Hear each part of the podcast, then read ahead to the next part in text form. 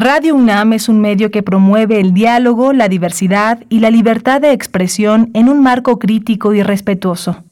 Los comentarios expresados a lo largo de su programación reflejan la opinión de quien los emite, mas no de la radiodifusora.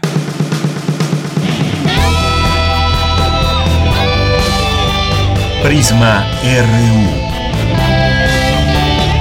Relatamos al mundo.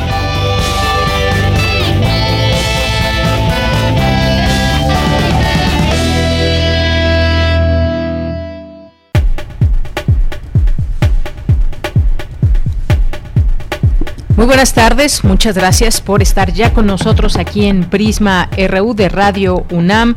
Hoy como todos los días tenemos un menú informativo para todos ustedes en esta tarde de jueves 14 de octubre del año 2021 el tema de dos bocas es muy importante de tocarlo el día de hoy desde la mirada universitaria y tomando en cuenta pues todos los elementos que se han dado a conocer en las últimas horas, en los últimos días, tras este enfrentamiento entre trabajadores y antimotines, algunos de ellos heridos, algunos trabajadores y todo esto se ha vuelto una serie de situaciones que bien valdría la pena analizar, dice el presidente que es una cuestión entre sindicatos y hoy hablaremos precisamente sobre este tema con el doctor José Alfonso Bouzas Ortiz, que es investigador del Instituto de Investigaciones Económicas, especialista en Derecho Laboral. Vamos a hablar con él de este tema.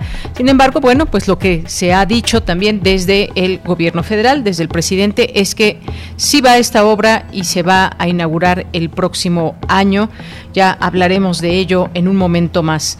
Y vamos a hablar también de un homenaje que se hace a 10 años de su fallecimiento y me refiero al periodista Miguel Ángel Granados Chapa, quien eh, fuera conductor en Radio UNAM y que tiene tuvo una trayectoria una gran y enorme trayectoria periodística a lo largo de toda su carrera, a lo largo de su vida, y vamos a platicar y a invitarles sobre este homenaje. Vamos a conversar con la doctora Carola García, que es directora de la Facultad de Ciencias Políticas y Sociales. Eh, vamos a tener también la oportunidad de conversar sobre un tema, un tema muy sensible que tiene que ver con la búsqueda de desaparecidos. Hay una brigada que se reunió y que ha iniciado trabajos. Hace unos días dieron a conocer dónde, qué municipios allá en Morelos van a realizar búsquedas. Están trabajando ahora mismo en campo y vamos a intentar comunicarnos con alguna de las integrantes de esta brigada, sexta brigada de búsqueda de desaparecidos. Eso lo tendremos ya en nuestra segunda hora. Eh, este jueves tendremos jueves de cine, Cinemaedro, tendremos también a Cindy Pérez Ramírez y su sección Las olas y sus reflujos. Tendremos la información de cultura con Tamara Quirós, la información también de nuestra universidad con nuestras reporteras. Esto es parte de lo que tendremos el día de hoy aquí en Prisma RU. Saludo allá en cabina, como todos los días, a mi compañera Socorro Montes en los controles técnicos, a Rodrigo Aguilar en la producción. Denis Licea se encuentra en la asistencia de producción. Aquí en los micrófonos les saluda Deyanira Morán. Recuerden que la manera de comunicar con ustedes es a través de nuestras redes sociales. Lo pueden hacer en arroba PrismaRU en Twitter y PrismaRU en Facebook. Estamos transmitiendo en vivo a través de nuestras frecuencias 860 de amplitud modulada y 96.1 de FM. Mandamos saludos también a quienes se conectan a través de aplicaciones, a través de www.radio.unam.mx. Desde aquí, relatamos al mundo. Relatamos al mundo. Relatamos al mundo.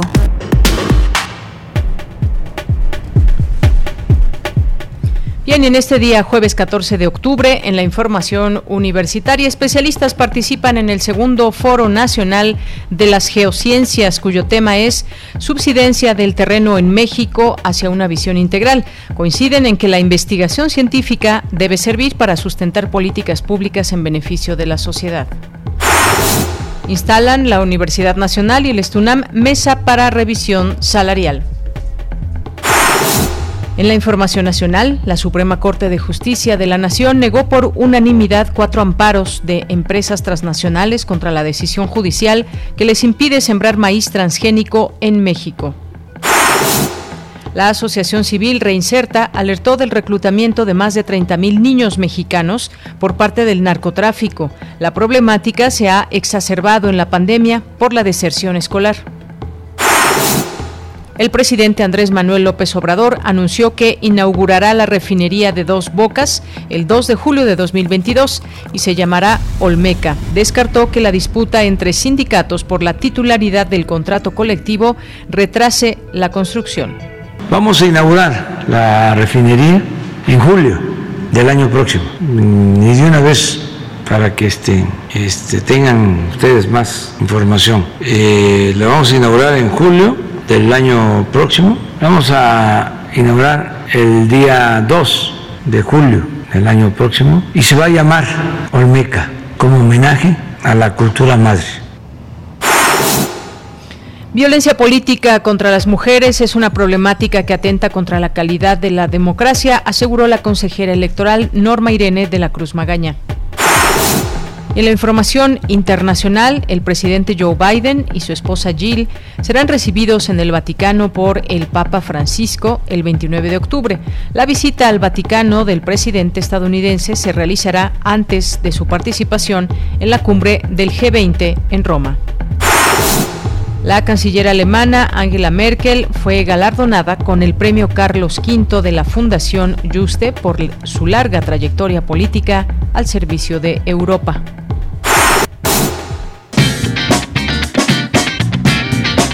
Hoy en la UNAM, ¿qué hacer y a dónde ir? Del 7 al 16 de octubre se lleva a cabo la decimoctava edición del Festival Internacional de Cabaret, organizado por las Reinas Chulas y que por segundo año consecutivo la Dirección de Teatro de la UNAM se une a este festejo. En este festival podrás disfrutar de espectáculos para niñas, niños, jóvenes y personas adultas. Además, esta fiesta cabaretera cuenta con el vicio académico, donde se imparten talleres y pláticas enfocadas al cabaret y su creación. Estas actividades están abiertas a todo público. Teatro UNAM transmitirá algunas de las actividades de la decimoctava edición del Festival Internacional de Cabaret a través de su cuenta oficial de Facebook y su canal de YouTube. Te recomendamos la serie Al compás de la letra, bajo la conducción de María Ángeles Comezaña, revista radiofónica literaria cuyo objetivo es fomentar la lectura e incentivar la imaginación. Cada emisión se construye a partir de una palabra que nos conduce por textos, poemas y personajes alusivos a dicho concepto. El poeta invitado elige su propia palabra, que se convierte en una ruta que nos permite descubrir diferentes posibilidades creativas. Hoy, el término conciencia guiará la ruta de la palabra y la invitada será la escritora española y promotora cultural Carmen Nosal, autora de obras de poesía, narrativa, teatro y cine. Sintoniza nuestras frecuencias en punto de las 18 horas por el 96.1 de FM y 860 de AM. Si te perdiste la clase magistral Cómo desarrollar un estilo de composición propio, organizada por la Dirección General de Música de la UNAM y la Cátedra Eduardo Mata e impartida por el compositor argentino Alejandro Ruti. La puedes consultar en la cuenta oficial de Facebook y el canal de YouTube de Música UNAM. Y recuerda que si ya recibiste la vacuna contra la COVID-19, aún debes continuar con las medidas sanitarias para evitar un contagio.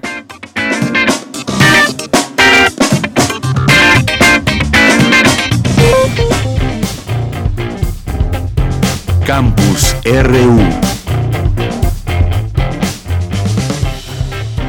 Y en este jueves entramos ya a nuestro campus universitario. Hoy Dulce García nos tiene la siguiente información. Destaca académico la importancia de los hallazgos realizados por los ganadores del Premio Nobel de Medicina 2021. Cuéntanos, Dulce, muy buenas tardes.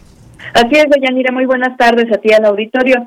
Deyanira, hace unos días, como bien lo comentas, se anunció que David Julius y Arden Pataputian recibieron el Premio Nobel de Medicina 2021 de parte de la Real Academia de Ciencias de Suecia, que les ha otorgado esta máxima distinción de Yanira por sus grandes aportaciones al estudio de cómo nuestro sistema nervioso siente el calor, el frío y los impulsos mecánicos. Por su parte, de Yanira, David Julius utilizó capsaicina, un compuesto irritante del chile picante que produce una sensación de quemazón y esto la usó para identificar los sensores de los receptores nerviosos de nuestra piel que responden al calor. En tanto, Arden Pataputian utilizó células sensibles a la presión para descubrir una nueva clase de sensores que responden a los estímulos mecánicos en la piel y en los órganos internos. Estos hallazgos de Yanira son importantes porque hasta ahora no sabíamos cómo se producían los impulsos nerviosos que nos permiten percibir el frío, el calor y el tacto de nuestra piel. Y en este marco de Yanira, esta mañana académicos de la UNAM llevaron a cabo una conferencia en la que estuvo presente el doctor Noel Isaías Plasencia, quien es académico de la División de Estudios de Posgrado del área de Neurología y quien explicó que el descubrimiento de los receptores para dolor, específicamente habló él de los RTTB1, es decir, receptores de potencial transitorio, son fundamentales porque no solo se relacionan con el dolor como tal, sino también con la regulación de la temperatura, la secreción de saliva, los procesos de inflamación, la regulación cardiovascular, así como el tono del músculo liso. Escuchemos su explicación. Las células tienen una membrana y el receptor TRPV1 es un receptor que atraviesa la membrana. Cuando es activado por la capsaína, lo que permite es que entre calcio. Y al entrar calcio a la célula, esta célula entonces cambia su estructura eléctrica, se despolariza, esto se envía una información a la otra célula. Y así comienza la transmisión del impulso doloroso hasta que llega al cerebro, donde somos conscientes de lo que está ocurriendo. Lo importante es que estos receptores conllevan dicha información desde nuestros tejidos hasta el cerebro de una forma muy rápida, de tal manera que nosotros no somos conscientes de que si nos quemamos tenemos que pensar para retirar la mano. Esto se retira de forma inmediata. Al identificarlos, estamos en la posibilidad de desarrollar medicamentos que puedan actuar sobre esos receptores bloqueando el impulso doloroso. Y bueno, Deyanira, el académico explicó también que existe ahora la posibilidad de bloquear la percepción dolorosa, lo cual es importante, por ejemplo, en personas que tienen alguna neuropatía diabética con dolor muy fuerte. Otra importante aportación de todo esto es saber cómo se relaciona el dolor con las reacciones emocionales que tenemos hacia él. Escuchemos nuevamente al académico. Nosotros sentimos dolor y nos podemos enojar, nos podemos poner tristes, nos podemos eh, tener mucho miedo, en fin, va a depender de la circunstancia en que nos encontremos de cómo respondemos ante esta percepción. Nos da un contexto de lo que ocurre no solamente sentir el dolor, sino además toda la emoción que gira alrededor de él. Seguramente en poco tiempo tendremos medicamentos que actúen sobre el dolor y no solamente en dolor, sino en otro tipo de, síntomas relacionados con este tipo de receptores. Y bueno, Deyanira, el doctor Noel Isaías Plasencia explicó que muchas veces se tiene dolor aunque no exista un estímulo doloroso, como sucede en la neuropatía diabética y donde se requiere de medicamentos neuromoduladores que modifican la respuesta al dolor pero dijo que ahora con estos hallazgos habrá nuevas alternativas. Esta es la información. Dulce, muchas gracias y buenas tardes. Gracias a ti, muy buenas tardes. Bien, pues ahí este tema ligado al Nobel de Medicina y esto que se explica muy interesante en torno a este a ese tema de la medicina. Vamos ahora con mi compañera Virginia Sánchez. Organiza el Instituto Nacional Electoral Foro Regional para revisar el tema de prevención y atención a la violencia política contra las mujeres. Vicky, muy buenas tardes. Hola, ¿qué tal, Deya? Muy buenas tardes a ti al auditorio de Prisma RU. Es necesario revisar, reflexionar y analizar aquellas medidas y acciones que las instituciones en el ámbito estatal y nacional implementaron en el reciente proceso electoral de 2020-2021 para prevenir, atender y sancionar de manera efectiva la violencia política contra las mujeres en razón de género e identificar las buenas prácticas para fortalecerlas, así como las áreas que requieren mejoras sustantivas con miras a los próximos procesos electorales. Así lo detalló la consejera electoral Norma Irene de la Cruz Magaña al iniciar el primer foro regional sobre resultados, buenas prácticas y perspectivas de las acciones de prevención y atención a la violencia política contra las mujeres. También señaló que esta es una problemática que atenta contra la calidad de la democracia. Escuchemos. Porque desincentiva e inhibe la participación, ingreso y permanencia en la toma de decisiones de las mujeres en la esfera político-electoral, impidiendo el cabal ejercicio de la igualdad sustantiva constituyéndose así como uno de los principales obstáculos, quizás el principal, para garantizar una democracia paritaria en el ejercicio del poder público en el país. El carácter histórico, estructural, multidimensional e incluso simbólico, profundamente arraigado en la cultura política que distingue a esta modalidad de violencia contra las mujeres, motiva la necesidad de articular los esfuerzos de las diversas instituciones del Estado mexicano para trabajar en estrecha vinculación y coordinación. Por su parte, María de Los Ángeles Lozano McDonald, directora general de Política Criminal y Vinculación de la Fiscalía Electoral de la Fiscalía General de la República, se refirió a la importancia de la pronta atención y persecución contra quienes ejerzan esta violencia, que dijo lesiona el desarrollo democrático de nuestro país. Escuchémosla para que si actualmente ya se tienen las herramientas legales, se utilicen y cualquier forma de violencia política cometida por el hecho de ser mujer no quede impune. A poco más de un año de la reforma y con una elección federal intermedia transitada, nos encontramos aquí reunidos para compartir buenas prácticas que como autoridades electorales llevamos a cabo durante el pasado proceso electoral. El propósito de este foro también es compartir áreas de oportunidad y generar mecanismos de coordinación entre las autoridades electorales federales y locales que permitan la pronta atención y la expedita investigación y persecución de esta conducta que tanto lesiona el desarrollo democrático de nuestro país. En tanto, Gilberto Pablo de Hoyos Colofón, titular de la Fiscalía Especializada en Delitos Electorales del Estado de Nuevo León, señaló que la violencia política contra las mujeres representa un cáncer para el desarrollo de nuestra sociedad. Asimismo, propuso que todas las fiscalías electorales de las entidades federativas formen parte del Observatorio para la Participación Política de la Mujer para cada estado. De ella, este es el reporte. Vicky, muchísimas gracias y buenas tardes. Buenas tardes. Continuamos ahora con Cristina Godínez. Especialistas abordan el tema de la gestión del subsuelo y del agua. Adelante, Cristina. Buenas tardes, Deyanira. Un saludo para ti y para el auditorio de Prisma RU. Al participar en el segundo Foro Nacional de las Geociencias, cuyo tema es Subsidencia del Terreno en México hacia una visión integral, Dora Celia Carrión Freire, del Centro de Geociencias de la UNAM, dijo que la comunidad científica debe continuar con el monitoreo de las deformaciones del suelo en superficie y en el subsuelo, además de ayudar a impulsar políticas públicas que utilicen ese conocimiento y lo transformen en acciones de prevención y planeación en beneficio de la sociedad. Especialista del Laboratorio de Mecánica de Geociencias recordó que a partir de 2012 la mayoría de las personas viven en zonas urbanas y se extrae sin medida el agua subterránea para que las ciudades crezcan. Sin embargo, el agua dulce es poca toda vez que representa solo el 3% del líquido en la tierra. De ella, 2% está en los ríos, 11% en pantanos y 87% en lagos. Es decir, 7 de cada 10 vasos que bebemos proviene del agua subterránea en México apostando a extraer cada vez más agua del subsuelo. Tenemos que cambiar de mentalidad. Por su parte, Lucía Capra, directora del Centro de Geociencias de la UNAM, habló de la importancia del encuentro.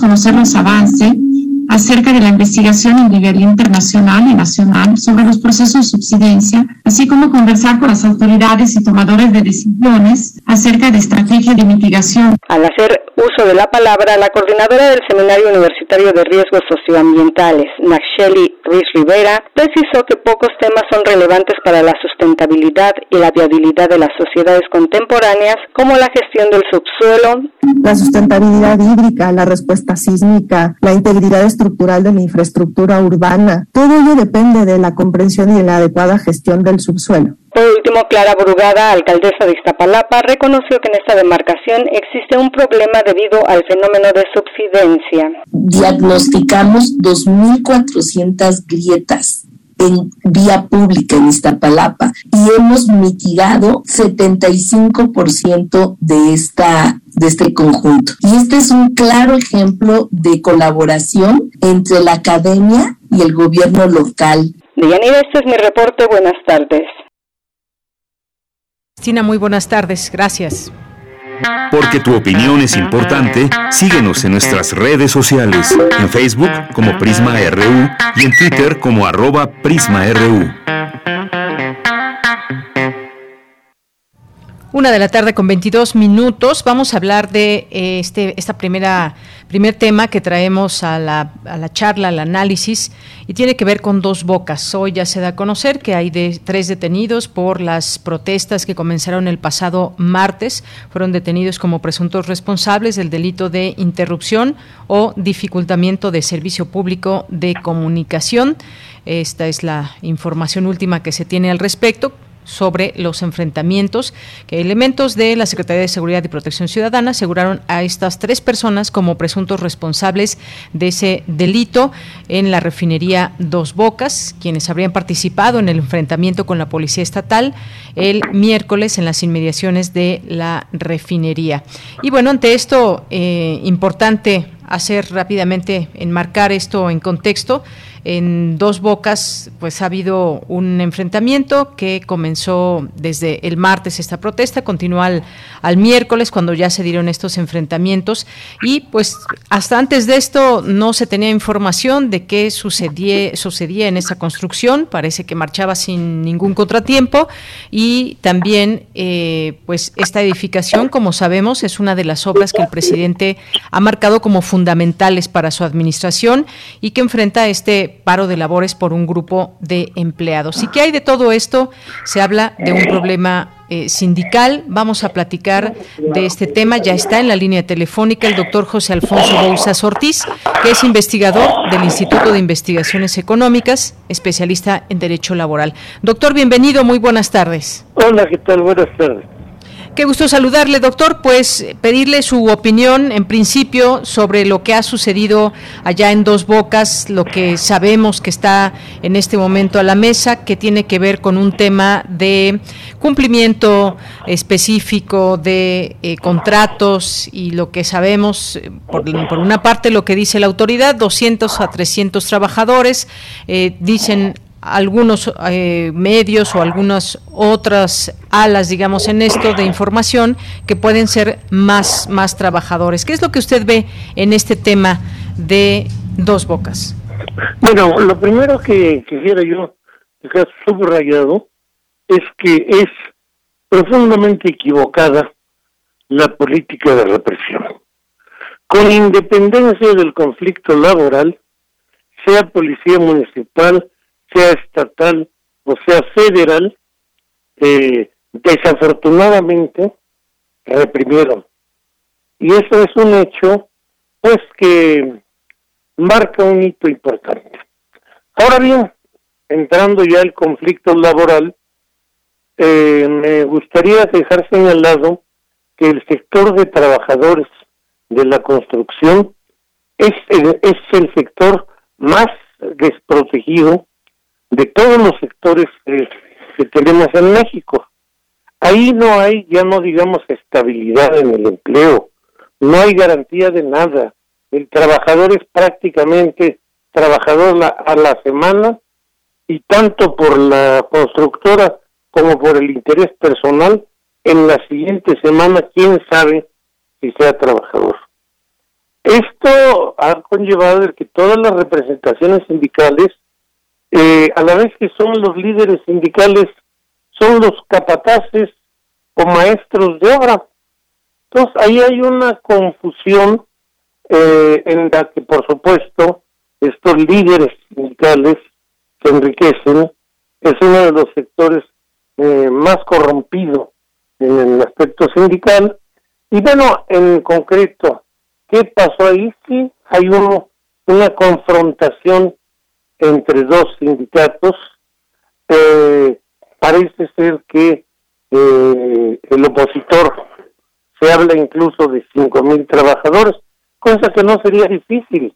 Estamos hablando de un de una obra en la que el gobierno reconoce 25 30 mil trabajadores, unos cinco mil en una área de la obra que tengan ciertos reclamos, incluso de que se les pague igual o se les den prestaciones igual a las que se dan en otro lado, es absolutamente normal. Pero esto se tiene que resolver en una mesa de negociación y el gobierno tiene que incluso entender, buscar la forma de que sean verdaderamente trabajadores los que se sienten a negociar. Si el sector se mantiene con sus clásicos, históricos líderes sindicales, el, el saldo va a ser desafortunado. Uno de ellos se va a fortalecer, el otro se va a debilitar, pero el sector seguirá igual. Bien, eh, doctor, y en este sentido, pues sí, lo que se sabe es esta, eh, pues este reclamo de los trabajadores que pidieron una mejora en sus condiciones laborales. La empresa también responde y dijo que ha cumplido con todas las obligaciones patronales, salariales, de seguridad social, física integral que le corresponden según la ley. Y pues el presidente ha estado señalando y descarta las quejas, pues dijo que los trabajadores cuentan con sus prestaciones correspondientes y sueldos justos. Se habló incluso, y esta es eh, pues un número importante, se habló de que 5 mil obreros se habían unido, unido a esta protesta. Eh, responde la, la, secretaria de Energía, Rocío dice que el número es, de, es menor, entre 200 y 300 empleados. El caso es que esta, digamos, esta eh, ICA Fluor dice que los involucrados es un grupo de personas no identificadas dentro del contrato colectivo y que fueron los que comenzaron esta mm, agitación o este este reclamo. El caso es que aquí se tiene un conflicto que tiene que ser aclarado en principio completamente y saber qué es lo que pasa con estos eh, trabajadores. Sería también una situación pues lamentable que no se tenga pues incluso bien contabilizada toda esta cifra y, se habla de que pues muchos no tienen una identificación y que de ahí también se generan estos eh, problemas que tienen que ver eh, con los sindicatos a los que pertenecen. Es en este sentido y han hablado pues también algunas otras autoridades, la secretaria del Trabajo y más sobre este caso. El caso es que pues como dice usted, hubo un tema de violencia, eso también queda consignado, es muy importante señalarlo también, pero pues finalmente cómo se podría abrir esta posibilidad, doctor, de que se pueda pues entender este conflicto si es en el tema eh, laboral o no? Sí, es un conflicto laboral sin lugar a dudas. Yo diría que no ICA, sino cualquier constructor no es digno de confianza respecto de la información que da de quiénes son sus trabajadores. En algunos casos ni nombres tienen, no saben firmar, reciben su, su paga poniendo huella digital y Franco te decía la semana. Entonces, aquí hay un problema laboral, social, y que yo creo que la solución no está definitivamente en que se negocie o no se negocie con ICA. la solución la tiene que poner el gobierno central abriendo una mesa de negociación, identificando a las autoridades responsables de la represión, porque no puede haber personas heridas sin que haya un responsable de la agresión. Y si, si hay, hay si hay agresiones, pues tienen que aparecer eh, eh, los que sean los responsables y de manera clara y cristalina revisar el problema. Insisto, es un sector sumamente precarizado. Me atrevo a decir que es el más precarizado de todos los trabajos del país, muy corrompido, capataces son dirigentes sindicales y cuando te digo capataz estoy usando bien el concepto. Los maestros, maestros de obra a la vez son los líderes sindicales. Esto es una realidad que no se puede enfrentar sino con energía, y yo diría que desde el centro. Muy bien, doctor. En este sentido, decía yo que también ha habido reacciones por parte de la secretaria del Trabajo. Eh, escribió en su cuenta de Twitter, los conflictos entre sindicatos deben resolverse de manera pacífica. A partir de la reforma laboral, corresponde a los tribunales laborales atender las demandas de titularidad y vigilar que en los procesos de recuento se respete el voto libre y secreto. Esto refiriéndose al tema de dos bocas. ¿Cómo ve esta, este punto de vista sobre... Es correcto, es correcto. Es, si es un conflicto intersindical, el recuento es la forma de resolverlo. Pero aquí, insisto, es un conflicto de grupos eh, sin identificación contra grupos sin identificación. Por tanto, antes de pensar en el tratamiento jurídico laboral, que tiene toda la razón la secretaria del Trabajo, si hay dos o hay tres sindicatos, a los tribunales y que los tribunales resuelvan quién tiene la mayoría y a esa mayoría se le otorgue el contrato colectivo. Pero esto ya tomó un tinte, un corte de responsabilidad por, para, el, para con el Estado. No quiero saber los tres detenidos. No, aquí la preocupación importante es quién, qué, qué fuerza pública es la que se sirvió de la, de la fuerza para eh, eh, inhibir una protesta. Doctor, en este sentido, pues como sabemos, pues muchas veces estos eh, conflictos, eh, pues tienen que ser, tienen que ser muy claros, tienen que ser de cara a, la, gente. Eh, esta disputa, se habla este conflicto en la construcción de la refinería Dos Bocas en Paraíso, Tabasco, se debe a esa disputa por la titularidad del contrato colectivo de trabajo con la empresa Icafluor. Y se habla de la Confederación de Trabajadores de México, la CTM, y la Confederación Autónoma de Trabajadores y Empleados de México, la CATEM. Eh, eh, este es el, el, tema y deberíamos de saber también exactamente qué está sucediendo entre estas eh, confederaciones y qué es lo que está pasando realmente con los trabajadores, de qué manera, porque ahora quedan estas distintas cuestiones, más allá, como usted dice, de los tres heridos que hubo, de este enfrentamiento, que eh, también muy cuestionable, esta parte importante de cómo se responde ante una situación, pero pues eh, eh, implica esto o deja ver estas pugnas muy fuertes, incluso entre, entre sindicatos que también tienen sus propios intereses. Sí, ahora mira, eh, primeramente a mí me gustaría subrayar una cosa.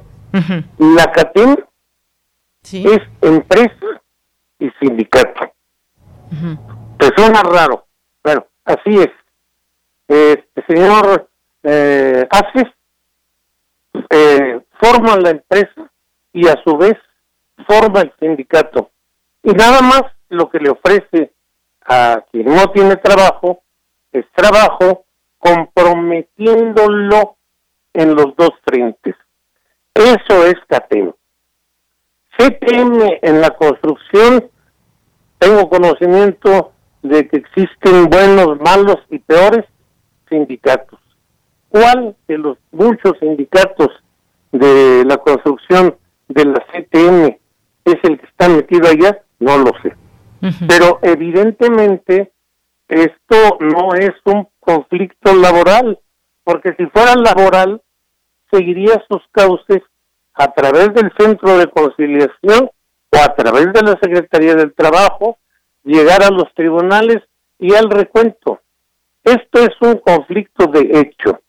Doce grupos antagónicos que bajo el supuesto de que están disputando el contrato colectivo no es el escenario para disputarlo, este se enfrenta y la intervención por parte de una instancia del Estado.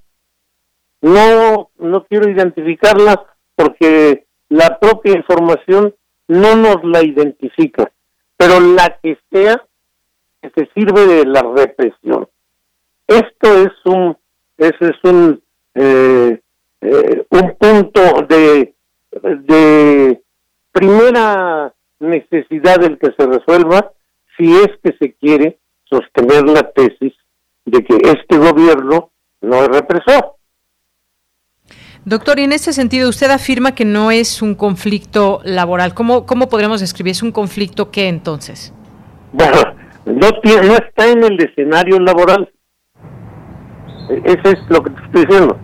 Si fuera un conflicto laboral, eh, el sindicato de la CTM tiene el contrato colectivo y el sindicato de CATIM demanda la titularidad de ese contrato colectivo.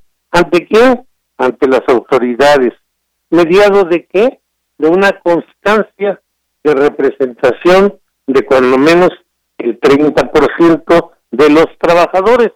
Y entonces sí estamos en el tratamiento de un conflicto laboral.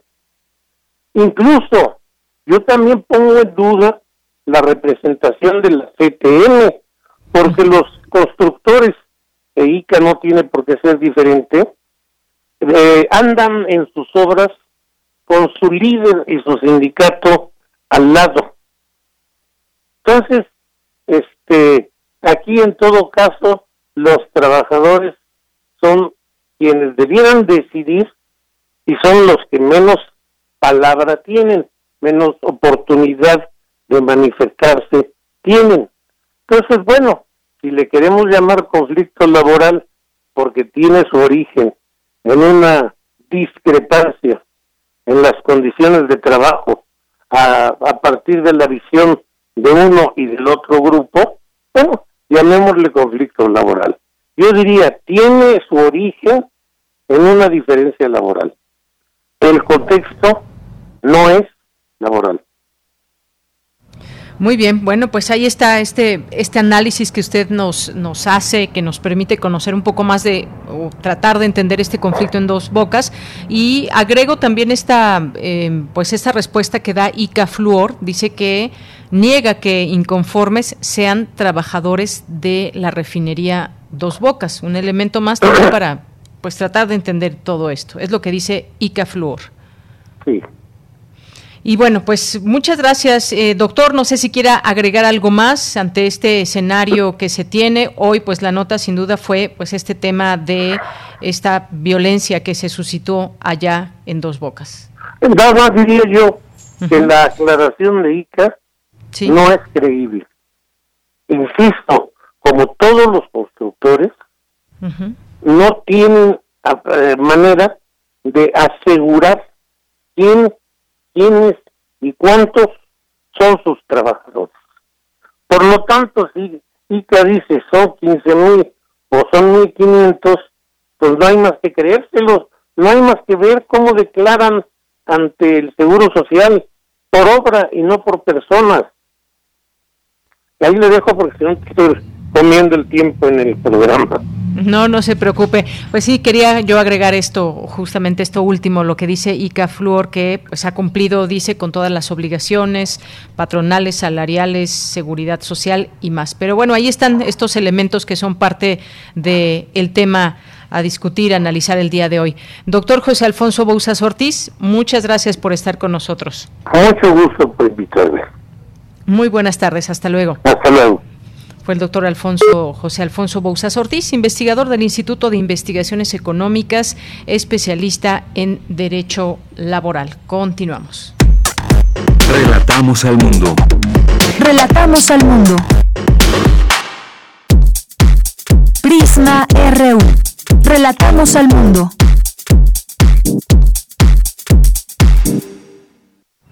Es la una de la tarde con 41 minutos. Vamos a, vamos a hablar de un homenaje que se llevará a cabo mañana eh, en la Facultad de Ciencias Políticas y Sociales eh, de Miguel Ángel Granado Chapa a 10 años de su fallecimiento. Este gran periodista, licenciado en Derecho y en Periodismo por la UNAM, Realizó estudios de doctorado en historia, en historia en la Universidad Iberoamericana. Fue profesor en la Facultad de Ciencias Políticas y Sociales de la UNAM por más de 20 años. Eh, también fue consejero ciudadano en el Consejo General del Instituto Federal Electoral entre 1994 y 1996 y candidato a gobernador del estado de Hidalgo por el Partido de la Revolución Democrática en 1999. Se inició en el periodismo como reportero del semanario Crucero en 1964 bajo la dirección de Manuel Buendía y de ahí una trayectoria enorme eh, ligada al periodismo. Vamos a hablar el día de hoy sobre este homenaje que se organiza desde la Facultad de Ciencias Políticas y Sociales y tenemos hoy a su directora, la doctora Carola García, directora de la facultad, a quien recibimos con mucho gusto en este espacio. Doctora, bienvenida, muy buenas tardes. Muy buenas tardes, Leyanira. Un gusto estar aquí en los micrófonos de Radio UNAM. Gracias, doctora. Pues sabemos que la figura, el personaje como tal del periodista Miguel Ángel Granados Chapa, también académico de nuestra facultad, pues dejó una huella muy importante en el periodismo, en la academia, y de él se han aprendido muchas cosas a lo largo de su trayectoria. Cuéntenos de este homenaje póstumo, por favor. Bueno, es un homenaje que hacemos en el décimo aniversario luctuoso del maestro Miguel Ángel Granados Chapa nos van a acompañar los periodistas Carmen Aristegui, René Delgado y Javier Solórzano, y también van a estar Tomás Granados, el hijo del, maestro Miguel Ángel Granados Chapa, y la doctora Shulamit Goldschmidt. Es una mesa donde vamos a hacer una remembranza de lo que ha significado Granados Chapa para la vida política, cultural, periodística del país y también su trayectoria que, como ya lo mencionaban ustedes hace un momento, pues él fue profesor de nuestra Facultad de Ciencias Políticas y Sociales, también fue profesor de la de la, Escuela Nacional de Estudios Profesionales de Acatlán y bueno, y de algunas otras entidades también educativas, pero fundamentalmente tiene una trayectoria importante en la Facultad de Ciencias Políticas y también la universidad le otorgó el Premio Universidad Nacional este, en materia de difusión de la cultura. Doctora, ¿y qué destacar, qué recordar? Sabemos y no podemos olvidar, por supuesto que no, su plaza pública tanto en eh, columna como este programa aquí justamente en los micrófonos de Radio UNAM desde 1984 y hasta ya muy cercana a la fecha de su de su fallecimiento, pues ha sido de todo en el periodismo, columnista, ha sido también pues bueno, obviamente fue muy muy un crítico del acontecer político nacional y extranjero y era pues muy meticuloso en esos argumentos y, señalamientos que hacía al poder. ¿Qué recordar, qué recordar del maestro Granados Chapa? Bueno, eh, creo que algo que tenemos como referente muchísima gente que, que nos hemos creado en el ambiente periodístico, en la comunicación, pues es justo lo que significaba Plaza Pública. Es una columna que se empezó a publicar en 1977 y durante 34, 34 años consecutivos siguió apareciendo en distintos periódicos que la reproducían y tenía un grupo de lectores que fielmente la seguían en algún medio donde estuviera publicada y que esta plaza pública también después se extendió, como lo mencionaban ya, en Radio UNAM. Esto fue posterior a que Miguel Ángel Granados, que también hacía el programa de Plaza Pública en Radio Mil, tuvo que salir este, por algún acto de censura de Radio Mil creo que expresa mucho eh, la valentía, la personalidad, el trabajo de Miguel Ángel Granados Chapa, que nos deja enseñanza sobre la labor periodística y mucho de lo que él hacía nos llevaba a reflexionar sobre el contexto político del momento e, e incluso parte de lo que él publicó pues nos hace todavía reflexionar sobre el contexto político actual este como los buenos columnistas, el maestro Granados Chapa, pues era una guía para auxiliar a la formación de una opinión pública, a que esta opinión pública se fuera conformando un criterio propio, ¿no? Creo que en términos de, de la contribución que él hacía, pues tenía que ver justamente su formación como abogado primero, como periodista y también como, como historiador. Era un atentísimo seguidor de la historia pasada y de la que se estaba produciendo día a día. Y antes de que se fuera a los estudios de historia, pues él decidió estudiar su licenciatura en la que era entonces la Escuela Nacional de Ciencias Políticas y Sociales. Y ya después, más tarde, desde 1965, fue docente de la Facultad de Ciencias Políticas por casi 20 años. Efectivamente.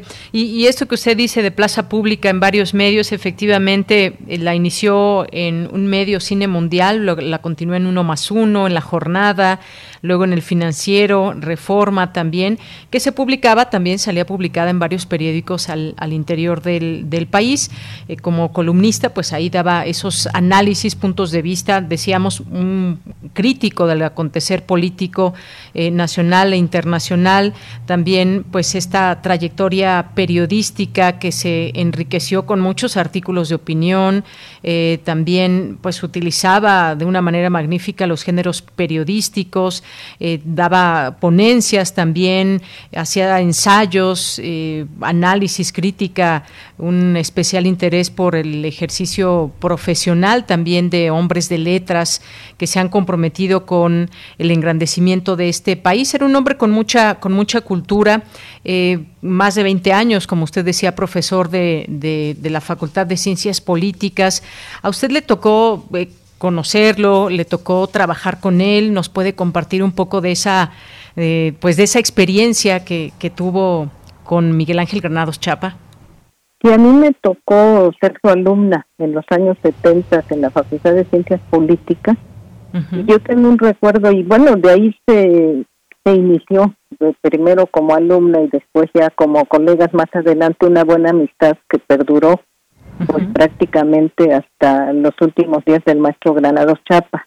Y yo recuerdo muy vívidamente, él daba clase a las 7 de la mañana y esta fue una oportunidad para quienes por alguna razón llegábamos puntualmente a las 7 de la mañana a las instalaciones de la facultad, nos dio la posibilidad de charlar con él previo a la impartición de la, de la cátedra.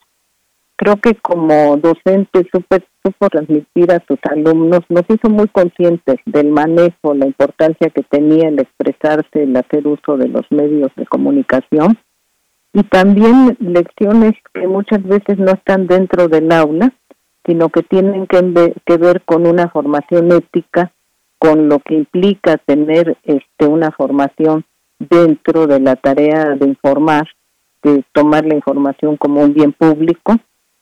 Y bueno, este creo que una parte importante fue la idea que tenían de pluralidad, pero lo decía yo, creo que marcó a varias generaciones después que estaba todavía en ese momento el maestro Granados Chapa en el Excelsior de, de Julio Scherer, que fue una etapa central en el periodismo y que marcó también a muchas generaciones, pero él supo transmitirle a sus alumnos la importancia de tener un compromiso con una posición política, de respetar los espacios mediáticos y de contribuir a los temas que son fundamentales en, en, en términos de interés público para todos, ¿no?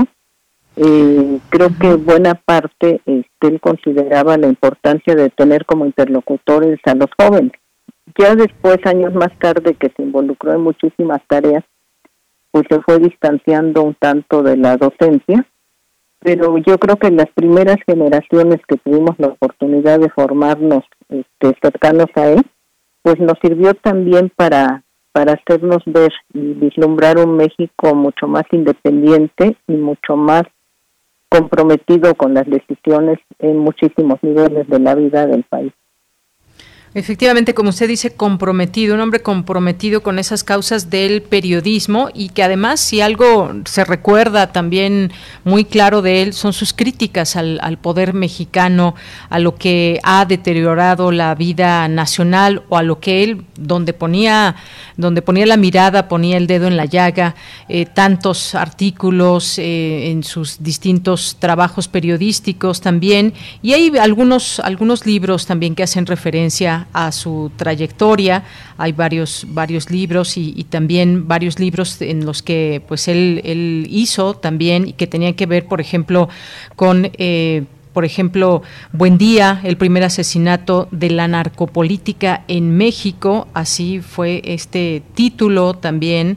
Eh, concluido y con apéndice de Tomás Granado Salinas, su, hijo, y que recoge la entrevista que le hiciera por escrito a, Manuel Bartlett Díaz, por ejemplo, jefe en 1984, de quien entonces fuera titular de la Dirección Federal de Seguridad.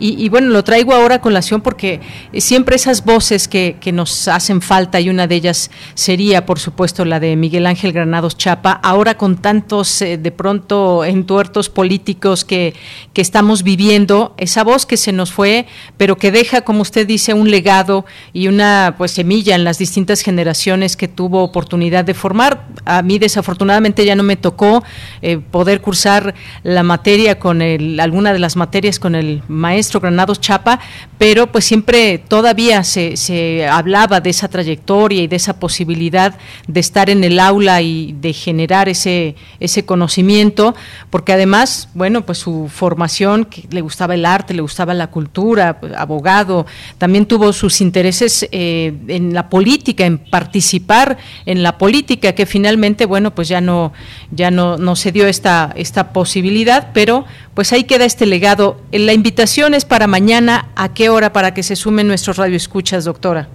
Es mañana a la una de la tarde y se estará transmitiendo por Facebook y por las y por, eh, por el YouTube también de la Facultad de Ciencias Políticas y Sociales. Se puede estar eh, siguiendo en vivo y ahí mismo se reciben preguntas, comentarios este, en torno a lo que se diga ahí. Eh, ya señalaba yo, estarán Carmen Aristegui, René Delgado, que son también de la generación que les tocó formarse con el maestro Granados Chapa, Javier Solórzano y Tomás Granados y Shulamit Goldsmith eh, va, va, a tener esa transmisión y después, bueno, se quedan también para poderse seguir en cualquier otro momento a través de, de YouTube, ¿no?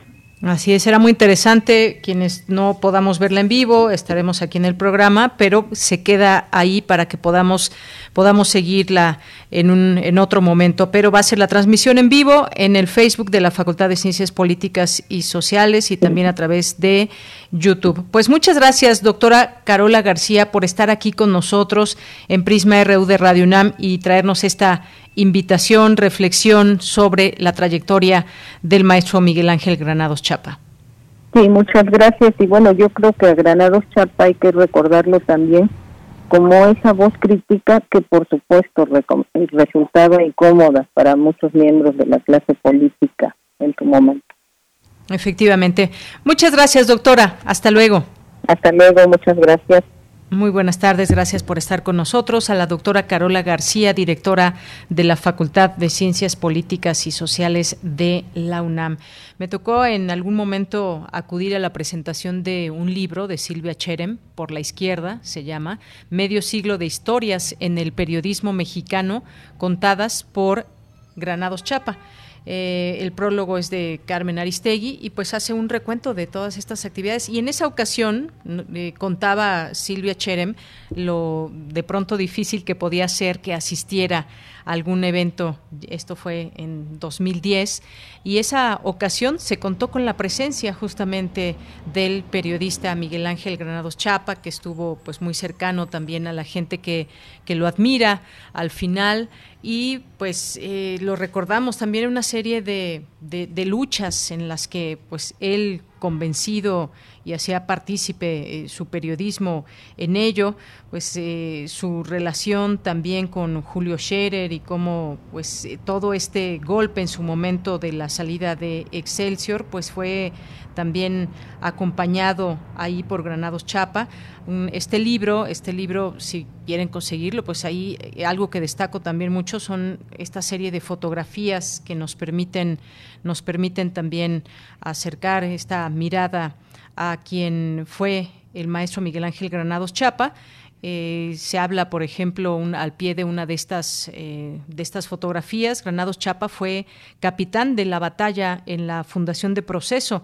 El 8 de julio de 1976 los echaron de Excelsior y 11 días después ya estaban organizando un mitin Julio estaba en malas condiciones anímicas para encabezar el esfuerzo, estaba devastado, víctima de la traición de su amigo, alguien debía hacer algo para no quedarnos callados y me correspondió a mí hacerlo, por eso me quedé, señala, y aquí está en una fotografía.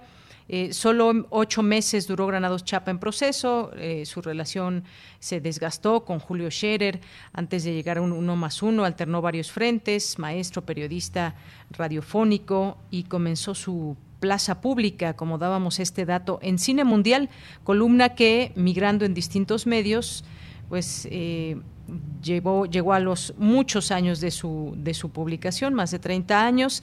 En 1981 se organizó un sindicato de trabajadores de uno más uno que a Manuel Becerra Acosta no le gustó. Ello generó graves contradicciones que suscitaron la salida en bloque dos años después de un buen número de colaboradores con Granados Chapa, que no era accionista al frente. Los cuatro subdirectores se fueron juntos para fundar la jornada. Algunos datos muy interesantes de lo que, de lo que han sido, pues también en fotografías, estos recuerdos de lo que fue Miguel Ángel Granados Chapa. El 19 de septiembre de 1984, cuando estaba a días de salir la jornada, Gabriel García Márquez, premio Nobel desde hacía dos años, visitó la redacción con el fin de apadrinar el diario. Granados Chapa, con quien mantenía una relación vaga pero buena, era su fiel admirador desde comienzos de los 60, cuando publicó La hojarasca. Y así una serie de fotografías dan cuenta de ese paso de eh, la historia y el periodismo. También una foto que pues ha sido muy muy famosa, seguramente muchos de ustedes la, ubican. En 1987, dos años después de la muerte de Paco Martínez Vega y tres de la de Manuel Buendía, el Ateneo de Angangueo se reunió de manera extraordinaria con el presidente electo Carlos Salinas de Gortari en la casa de Iván Restrepo y Margo Su, invitando a algunos intelectuales que no eran habituales en el grupo.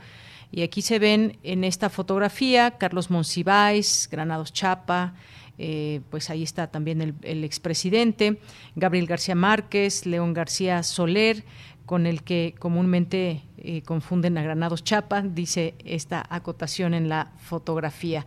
Bueno, pues este es el paso de un gran periodista. Mañana un homenaje ahí en la Facultad de Ciencias Políticas y Sociales de la UNAM. Bien, pues vamos a ir ya a nuestra a nuestra pausa. Ya hemos terminado esta primera hora aquí en Prisma RU. Lo invitamos a que se quede con nosotros. No se olvide de nuestras redes sociales, arroba Prisma RU en Twitter, Prisma RU en Facebook. Vamos al corte y volvemos. Relatamos al mundo. Relatamos al mundo.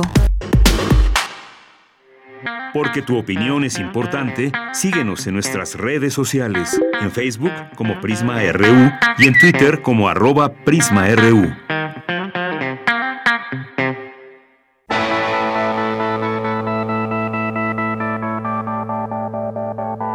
La imaginación al poder.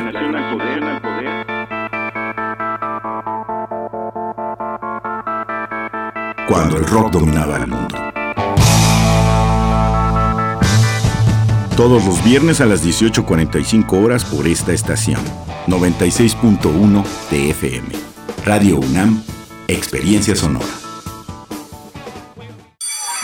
Los niños y las niñas somos el futuro. Pero también somos el presente. Por eso en la consulta infantil y juvenil 2021 que organiza el INE, participaremos para expresar nuestra opinión sobre temas muy importantes. Opinaremos sobre medio ambiente, bienestar y derechos de niñas, niños y adolescentes. Ingresa a INE.mx y conoce los detalles para participar en la consulta infantil y juvenil 2021 que se realizará en noviembre. Moldea tu futuro.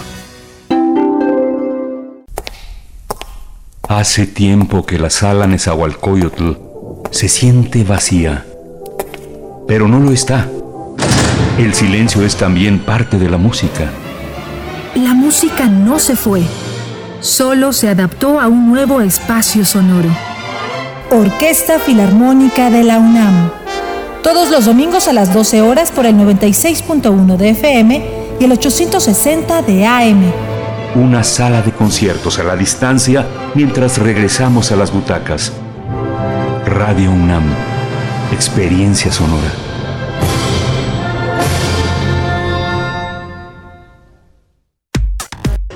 Prisma RU, relatamos al mundo. Mañana en la UNAM, ¿qué hacer y a dónde ir? Como parte del festival Danza en Libertad, organizado por la Dirección de Danza de la UNAM, se presentará el montaje Nos gusta la van, a cargo de la Compañía Juvenil de Danza Contemporánea de nuestra máxima casa de estudios, bajo la dirección de la coreógrafa Rosa Gómez. Esta propuesta nos cuenta cómo es vivir en la frontera y cómo el residente fronterizo adquiere patrones socioculturales muy diferentes a los del resto del país. La cita es el próximo domingo 17 de octubre, en punto de las 16 horas, en la explanada del Centro Cultural Universitario te recomendamos la mesa redonda de aquí pa'lante, cómo debe ser el futuro del cabaret, organizada por las Reinas Chulas y Derechos Humanos AC, en colaboración con el Centro Cultural España, el Sistema de Teatros de la Ciudad de México, el Centro Cultural Helénico y Teatro UNAM. En este espacio se discutirá la trayectoria del cabaret mexicano y se compartirán reflexiones sobre su futuro. Las integrantes están particularmente interesadas en dialogar sobre el impacto de la pandemia de COVID-19 que ha provocado la clausura de algunos espacios culturales en la Ciudad de México y la disolución de grupos, entre otras huellas socioculturales. La cita es el próximo viernes 15 de octubre a las 18 horas a través de la cuenta oficial de Facebook y el canal de YouTube de Teatro UNAM. No te puedes perder una emisión más de la serie La Ciencia que Somos, coproducción de Radio UNAM con las Direcciones Generales de Divulgación de la Ciencia y de las Humanidades, bajo la conducción de Ángel Figueroa y Ana Cristina Olvera. Esta es una revista semanal con entrevistas, mesas redondas, cápsulas y enlaces en vivo en México e Iberoamérica, con el testimonio y análisis de los personajes que hacen la ciencia y la tecnología de la región. Mañana viernes 15 de octubre, entre sus secciones el programa ofrecerá el reporte semanal de la Agencia de Noticias Iberoamericana para la difusión de la ciencia y la tecnología, la nota del portal Ciencia UNAM, una entrevista sobre acompañamiento en los familiares de personas desaparecidas e información sobre la fiesta de las ciencias y las Humanidades 2021. La ciencia que somos se transmite todos los viernes a las 10 horas por nuestras frecuencias. Y recuerda continuar con las medidas sanitarias para evitar un contagio de COVID-19. La prevención es tarea de todos. Para Prisma RU, Daniel Olivares Aranda.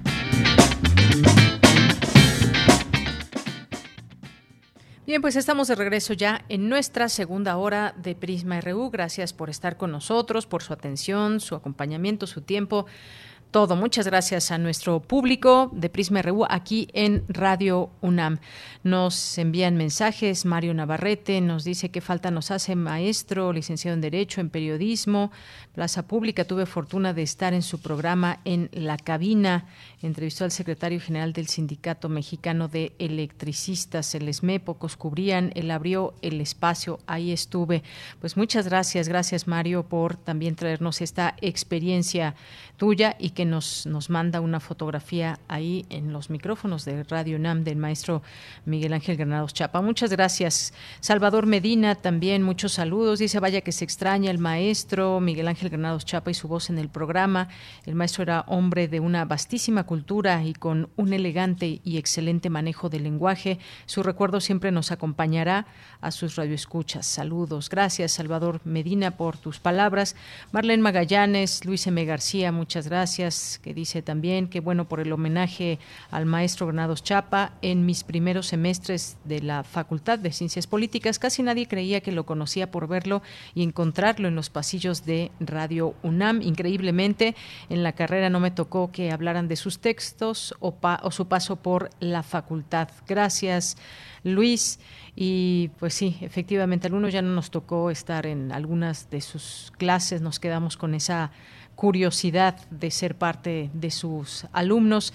Diana, muchas gracias. Dice, lo que más me gustaba del maestro Granados Chapa, no usaba ninguna muletilla al hablar y decir las noticias en Radio UNAM. Muy entrañable el gran maestro. Gracias, Diana Guerrero. Muchos saludos, Flechador, Jorge Morán Guzmán. Nos dice, recordemos la puntual información del maestro Granados Chapa, eh, en el particular la relativa al STLN. Desde el inicio del alzamiento necesitamos periodistas como él, un recuerdo imperecedero para un mexicano ejemplar. Muchas gracias, Jorge. También nos dice en otro comentario, recordemos que ICA ha tenido serios problemas económicos eh, recientemente por ello su sociedad ICA Fluor y si se combina la corrupción sindical con la ambición empresarial desmedida, la clase trabajadora está condenada. Gracias, esto por el tema que hablábamos de dos bocas. Mario Navarrete, gracias también aquí por, por las flores que, que envían una fotografía de su jardín. Muchas gracias también eh, que nos escribe a Jorge Fra. Gracias eh, también aquí a Rosario, nos manda buenos deseos en este jueves. Muchas gracias. David Castillo saludando. Juan Jaso López, Emilio Cantún, muchas gracias también. Abel Fernández, hora de informarse, nos pone aquí. Diana no nos pudo escuchar, pero me gustó la presentación muy contundente. Gracias. Eh, y bueno, refiriéndose a, una nota que tuvimos aquí del día de ayer, la de ciencia, pero queda nuestro podcast, Diana. Nuestro podcast está ahí en la página de, de Radio UNAM, www.radio.unam.mx. Se van al área de podcast le dan al clic al programa que ustedes quieran escuchar, alguna entrevista, en este caso Prisma RU, y de ahí los lleva por fecha a todos nuestros nuestros programas. Gracias, Diana. Gracias, Carmen Valencia, también aquí presente. Gaberen, Misael Neotécnico, también muchas gracias aquí presente. Alberto. Eh, Rojas, eh, Claudia Villegas, Albert DS, muchas gracias a todos ustedes. Resiliencia Carla Salazar, al doctor Mauricio Rodríguez, le mandamos muchos saludos desde aquí, a Raquel Huerta también, a Mirko Zun, Jean-François Charrier y a todos los que están aquí presentes y que siguen siguen enviándonos sus mensajes. Mando nos dice, la situación en dos bocas me suena a política interviniendo en lo laboral mediante el sindicato, justo como pasó en Excelsior, solo que ahora es la oposición en vez del gobierno el que interviene. Gracias por los eh, comentarios que aquí ustedes vierten. Pues nos vamos a ir a la siguiente información. La Universidad Nacional Autónoma de México y el Sindicato de Trabajadores de la UNAM formalizaron la instalación de la mesa de negociación para la revisión salarial con vigencia del 1 de noviembre de 2021 al 31 de octubre de 2022. Las sesiones de negociación continuarán de manera presencial con las medidas sanitarias indispensables, así lo expresó eh, Álvarez y Casa Longoria. Escuchemos. Eh, no deben de tener la menor duda de que nosotros, del lado de la representación institucional, haremos los máximos esfuerzos para llegar a acuerdos. Eh, sin embargo, eh, hay aspectos de considerar en torno de la situación del país, de la situación económica, del entorno particular de la relación de las universidades públicas con el gobierno federal que serán elementos que tendremos que considerar durante este proceso de revisión. Bien, y en su oportunidad, Agustín Rodríguez Fuentes indicó que están conscientes de que la universidad hará lo correspondiente a fin de tener los recursos suficientes para la solicitud planteada de incremento y entregó un pliego petitorio alterno con temas a priorizar. Y bien, nos vamos ahora, nos vamos ahora con mi compañera Cindy Pérez Ramírez. Esta semana, en Las olas y sus reflujos, platica con la periodista Gloria Piña acerca de su trabajo Las sobrevivientes olvidadas por la justicia, reportaje que expone las dificultades de las mujeres sobrevivientes de feminicidio para lograr justicia. Adelante. Las olas, las olas y sus reflujos. Y sus reflujos.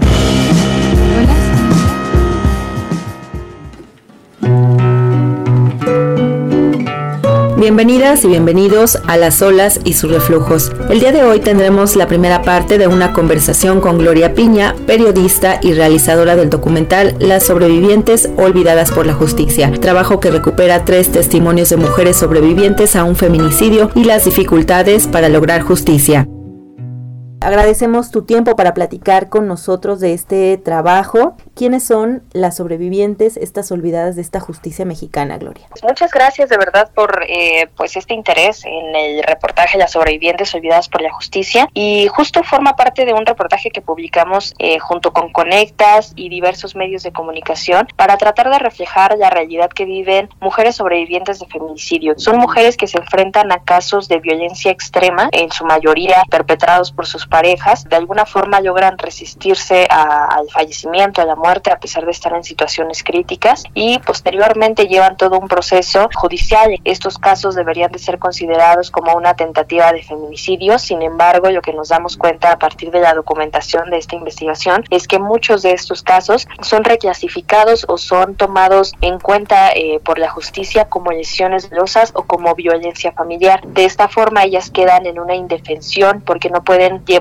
sus procesos de justicia con el agresor dentro de prisión eh, para que para evitar que las vuelva a agredir, luchando eh, contra la justicia mexicana porque sus casos se resuelvan y puedan clasificarse como una tentativa de feminicidio. Gloria, ¿qué vacíos existen en la ley para que este tipo de casos sucedan, para que todos los días tengamos no solo víctimas de feminicidio, sino sobrevivientes? Justamente es muy importante eh, lo que me preguntas, porque nos dimos cuenta a partir de una revisión a los códigos penales de todo el país que únicamente cuatro estados contemplan lo que es la literalidad de la tentativa de feminicidio. Algunos eh, especialistas lo que nos comentan es que si bien ya existen los dos tipos jurídicos, por una parte de tentativa de feminicidio, por otra de, tentativa, pueden unirse para conformar una tentativa de feminicidio. Sin embargo, lo que nos damos cuenta es que en un país donde desafortunadamente se asesina a entre 10 a 13 mujeres al día, eh, si es complejo eh, acreditar un feminicidio, es mucho más complejo acreditar una tentativa de feminicidio, ¿no? Que los jueces, que los ministerios públicos estén capacitados y actúen con perspectiva de género cuando sepan que eh, las personas que están agrediendo a estas mujeres actuaron con la intención de asesinarlas, sin embargo, ocurrieron circunstancias externas por las que no se logró consumar el feminicidio. ¿Podríamos entonces decir que evitaríamos los feminicidios también si atendiéramos estas causales? Esto es lo que yo también le pregunto a especialistas, ¿no? ¿Cómo podemos evitar los feminicidios desde eh, pues desde la ley, ¿no? Desde que las autoridades hagan su trabajo en el primer momento en que una mujer denuncia que es víctima de violencia. Y yo creo que es fundamental atender estos tres delitos desde el origen, tanto las lesiones como la violencia familiar como la tentativa de feminicidio. Empezar a investigar el caso y darle protección a la víctima, que creo que eso es pues muy relevante, ¿no? Y, o en este caso de la justicia se dé cuenta de cómo se debe de clasificar cada uno, ¿no? Si son lesiones, ¿por qué? ¿Qué tipo de lesiones? ¿Cuánto es el tiempo en el que la persona tardó en sanar, ¿no? Que no solamente lo minimicen. Si es violencia familiar, que se atienda de raíz, no,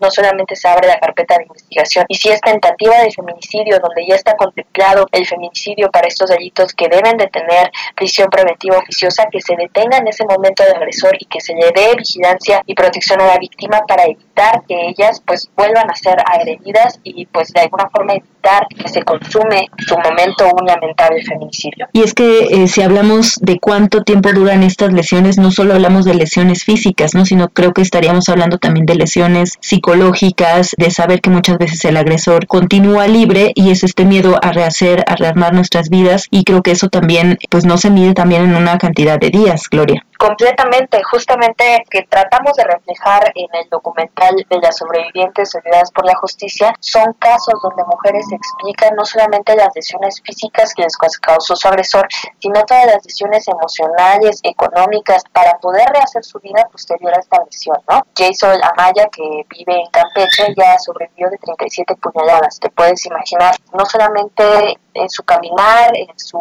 salud, perdió la capacidad de trabajar, perdió sus ingresos, perdió la posibilidad de poder mantener a sus hijos. No solamente es una agresión de un día, ¿no? Sino que esto les cambia brutalmente la vida.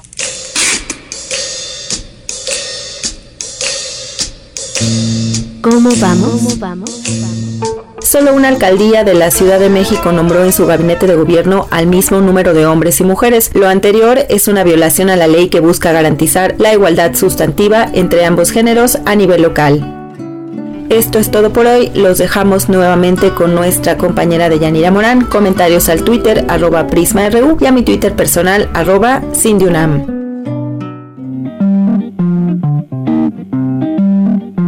Las olas, las olas y sus reflujos. Y sus reflujos.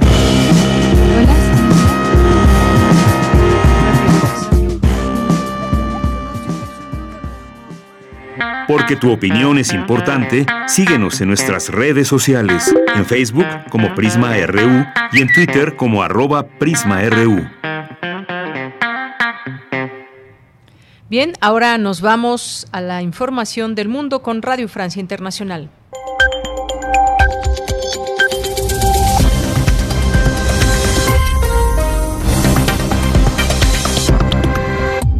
Carmele Hola a todos, bienvenidos a la sintonía de Radio Francia Internacional. En este jueves 14 de octubre abrimos con Vanessa Letón en la realización técnica. Vamos ya con un resumen de la actualidad internacional.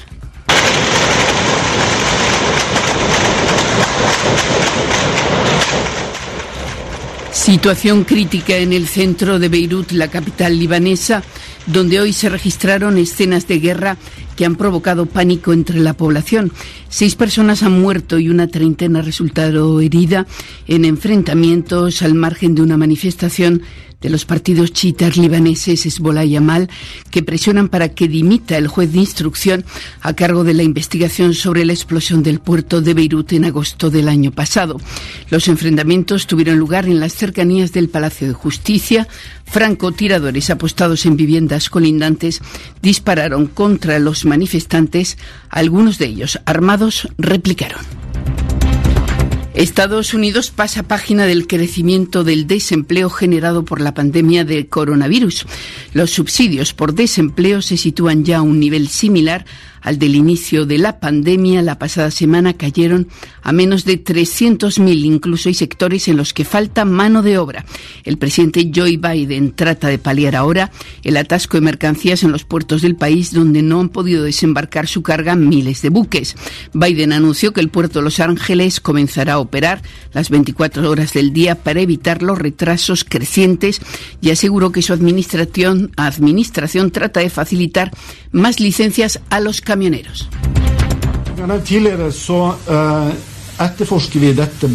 En Noruega, los servicios de seguridad afirmaron hoy que el ataque de anoche en la localidad de Kongsberg, en el sur del país, que causó cinco muertos, parece ser un acto terrorista.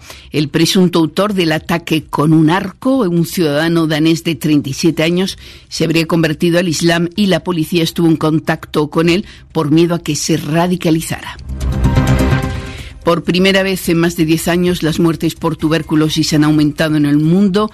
La Organización Mundial para la Salud alerta que los tratamientos contra la tuberculosis se vieron afectados por la pandemia de coronavirus y decir también que hoy se publicó en Reino Unido la última novela, novela póstuma del maestro británico del espionaje John Le Carré. Prisma RU. Relatamos al mundo. Continuamos, dos de la tarde con 19 minutos. En Morelos hace unos días arrancó la sexta Brigada Nacional de Búsqueda de Personas Desaparecidas, luego de una pausa que eh, pues obligada por la, por la pandemia causada por COVID-19, eh, la red de enlaces nacionales retoma este ejercicio nacional hacen un llamado a la ciudadanía morelense a, participar, a colaborar con mensajes solidarios, información o presencia en las actividades públicas. Estas actividades se realizarán desde, ya empezaron desde el 9 desde el 9 de octubre y hasta el 24 en 14 municipios del estado. Y vamos a platicar hoy, ya está en la línea telefónica, gracias porque nos toma esta llamada, Montserrat Castillo, integrante de esta brigada. Montserrat, bienvenida, muy buenas tardes. Muy buenas tardes y muchas gracias por el espacio. Pues Monserrat, me gustaría que nos compartas aquí en el público de Prisma RU de Radio UNAM sobre esta brigada, estas distintas actividades que forman parte de esta de esta sexta brigada nacional de búsqueda de personas desaparecidas. Sabemos que son 11 municipios en los que está participando la brigada. Cuéntame un poco más, por favor, de su trabajo ante una situación como la que viven eh, ustedes y vive mucha gente también en el país. Claro que sí. La Brigada Nacional de Búsqueda es el modelo de búsqueda que propone la Red de Enlaces Nacionales, que es una articulación de 164 colectivos que están presentes en 27 estados del país. Esta propuesta es un modelo no solo para la búsqueda de personas desaparecidas, sino también para la construcción de paz y reconstrucción del tejido social. Para esto, la brigada tiene seis ejes de intervención que tienen dos lógicas diferenciadas. El primero es el, la ayuda humanitaria a los familiares. En un contexto en el que hay más de 90 mil personas desaparecidas, pues realmente la necesidad de las familias por encontrarles es lo que la brigada busca aliviar. Buscamos a las personas desaparecidas eh, con base en el eje de búsqueda de campo, buscamos fosas, buscamos cuerpos, eh, buscamos pues tener hallazgos que forenses que puedan aliviar el sufrimiento de las familias. También a este eje se le suma un eje de identificación forense que nos apoya a darle seguimiento desde el momento del hallazgo hasta la eventual identificación de estos restos que encontramos en el marco de la Brigada Nacional de Búsqueda y también tenemos un eje de búsqueda en vida que trabaja en plazas públicas, que trabaja en cerezos, que también hace visitas a CEMEFOS y pues bueno, que, que lo que busca es también abrir un diálogo con la sociedad y en ese sentido es que vienen los otros tres ejes de la de la Brigada Nacional de Búsqueda que trabajan en una lógica de prevención de la desaparición en el país. Trabajamos en escuelas, en iglesias y también dialogamos con funcionarios públicos y policías municipales, locales, que pues pueden tener información sobre las desapariciones, que pueden también haber participado en alguna desaparición y que pueden también pues quebrar con este ciclo de violencia y de desaparición en el país. Montserrat, en este sentido, pues es un trabajo muy amplio el que nos dejas ver este trabajo, esta sensibilización, también autoridades, fuerzas de seguridad locales, que a veces pues tienen en sus manos la posibilidad de encontrar a las personas una vez que son reportadas y la rapidez y la eh, pues su trabajo que deben de llevar de una manera muy profesional, pues es importante. De otra manera, pues se pierden, se pierde tiempo, se pierden momentos importantes para localizar a víctimas eh, también algo que, se ha mencionado y me gustaría que nos platiques un poco más de esto es que eh, la brigada no busca culpables, sino más bien aliviar el dolor de las familias, abonar en la reconstrucción de la sociedad, del tejido social, pero ¿qué hay con esa participación o, cómo trabajar con, con las autoridades, Monserrat? Las autoridades se suman al trabajo que están realizando las familias aquí en México. Por supuesto que necesitamos acompañamiento y hacer valer estas instituciones que fueron creadas para apoyar y para acompañar la búsqueda de las familias. En general, en México son las familias quienes llevan la batuta por sobre la búsqueda y el hallazgo de personas desaparecidas. Y en ese sentido las instituciones tienen mucho que aprenderle a las familias, tienen que aprender a trabajar con ellas, tienen que aprender y también ser sensibles ante la manera en la que las familias realizan estos trabajos de búsqueda, que lo realizan todos los días en sus localidades. ¿no? La brigada es solo un momento, es, es digamos, como una, una expresión de las búsquedas que se realizan en México. Pero el trabajo de las búsquedas lo realizan las familias todos los días. Cada fin de semana suben al, al monte o recorren eh, pues los territorios del país buscando sus seres queridos desaparecidos y las autoridades necesitan sumarse al llamado de las familias y necesitan también aprender a colaborar con ellas. Y eso es un poco lo que permite la Brigada Nacional de Búsqueda. Por eso, eh, sumamos a este, a este esfuerzo a instituciones eh, federales, a instituciones estatales y también a instituciones municipales, para que aprendan a trabajar coordinadamente de la mano de las familias. Y ahí sí también me parece muy importante hacer un énfasis en esto que tú compartías. Eh, la Brigada Nacional de Búsqueda no está buscando a los responsables, no está buscando culpables, está buscando aliviar el sufrimiento de las familias. Tiene una lógica humanitaria, tiene una lógica de construcción de paz y de reconstrucción del tejido social. Promovemos abrir el diálogo entre, entre la sociedad. El fenómeno de la violencia que estamos experimentando en el país solo puede afrontarse estando todos juntos y entendiendo también cuál es la realidad que están experimentando pues gran parte de nuestra población del país.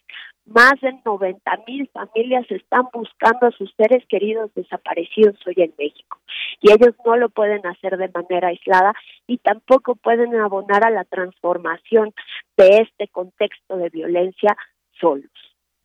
Claro, Monserrat, y algo que quisiera que con esto pues cerráramos esta, esta entrevista, este compartir eh, lo que tú nos estás diciendo sobre este enorme trabajo, pues este está, es esta red de enlaces nacionales, esta es una brigada que está allá en Morelos, pero a su vez es un instrumento también que se crea con esta red de enlaces nacionales para fortalecer las búsquedas realizadas por sus integrantes. Sabemos que son más de 160 colectivos eh, de familiares de personas desaparecidas en 26 estados de la República Mexicana. Esto es importante porque sin esa labor social y de las, eh, de las personas, la sociedad civil, no se entendería hoy por hoy esta, esta búsqueda, esa sensibilización y esa, pues ese trabajo incansable que, que llevan a cabo. Ahora mismo están en campo. Ahora mismo estamos en campo y la brigada también permite esto, el intercambio de conocimiento de pares. Las familias son las que llevan la batuta y las familias son también quienes enseñan a otras familias a realizar la búsqueda de sus seres queridos. Como ellas bien dicen, eh, la, en general solemos saber dónde desapareció, desapareció una persona, pero no sabemos dónde la podemos encontrar. Es por eso que las familias, ya sean de Sonora, sean de Sinaloa, sean de, de Veracruz, sean del Estado de México, se suman a la labor, al fortalecimiento y al acompañamiento de las familias de Morelos para enseñarles a buscar, para que ellos puedan también buscar a sus seres queridos y puede que, que en una de estas búsquedas también se encuentren a ellos, a quienes se les está buscando en otros estados de la República. Muy bien, Montserrat, pues muchas gracias. De verdad valoramos este, este tiempo, esta explicación de lo que hace una, una brigada, en este caso allá en Morelos, donde están participando en 11 municipios, porque esta búsqueda no termina, no termina hasta que pues las personas sepan el paradero de sus familiares y qué bueno que pues estas brigadas hagan mucho más visible este tema de la, de la desaparición y que se sumen mucho más mucho más fuerza en todo esto y que pues se puedan ir aumentando también esas capacidades institucionales a nivel estatal y federal eh, para atender estos casos, pero también para prevenirlos. Por supuesto, pues ese es el llamado y también invitamos a la población a que si tiene alguna información, algún mensaje también de solidaridad con las familias o alguna información que nos pueda llevar a dar con el paradero de una persona desaparecida, les invitamos a compartirnos la información a través de nuestras redes sociales. Está la Brigada Nacional de Búsqueda en Facebook, está también en Twitter, está también en Instagram y también en cada uno de los municipios que estamos visitando damos la posibilidad a través de un buzón de paz, a que la población nos pueda compartir esta información es completamente anónima y nosotros resguardamos la información. Lo único que queremos es llegar al lugar y poder encontrarse.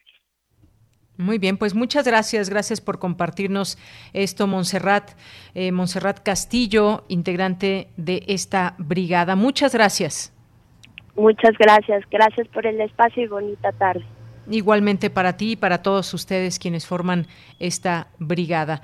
Muy buenas tardes y continuamos, continuamos ahora con esta invitación que nos deja nuestra compañera Dulce Wet.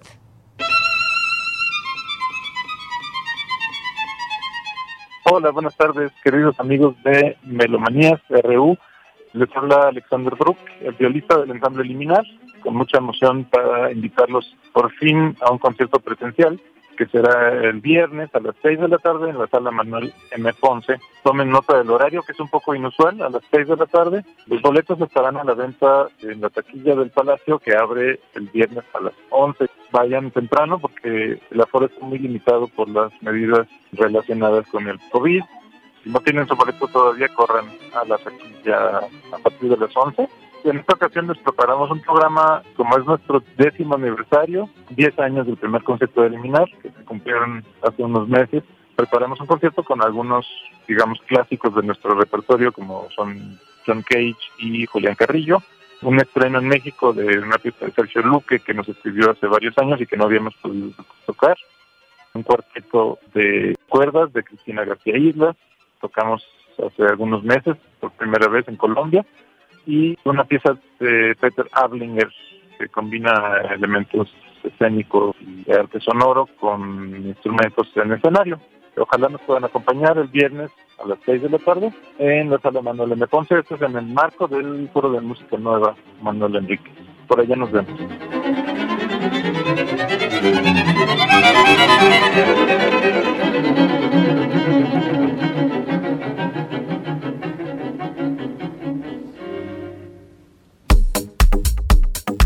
Nacional RU.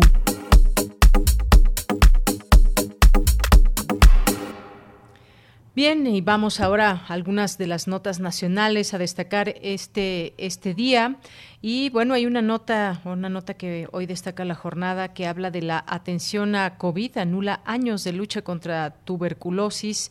Eh, que repunta. Es una nota que habla de que los efectos de la pandemia de COVID-19 en los, en los servicios sanitarios se han, se han llevado por delante años de lucha contra la tuberculosis y por primera vez en más de 10 años aumentan los muertos por esta enfermedad, es lo que advirtió la Organización Mundial de la Salud este jueves. Bueno, más allá de lo nacional, esto impacta a lo internacional también.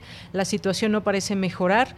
Un número creciente de personas no sabe que padece la enfermedad para eh, la que existe tratamiento y se puede curar. Esto es lo que afirma la organización en su informe anual sobre la tuberculosis que abarca 2020.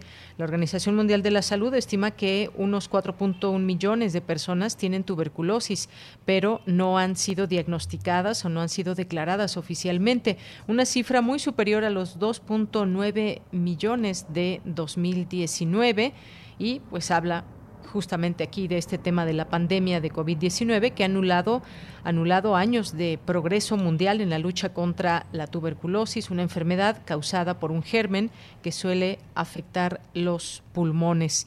Y en otra, en otra información, eh, ligada también a este asunto de COVID. Falta de vacunas impide superar crisis sanitaria en dos años en América.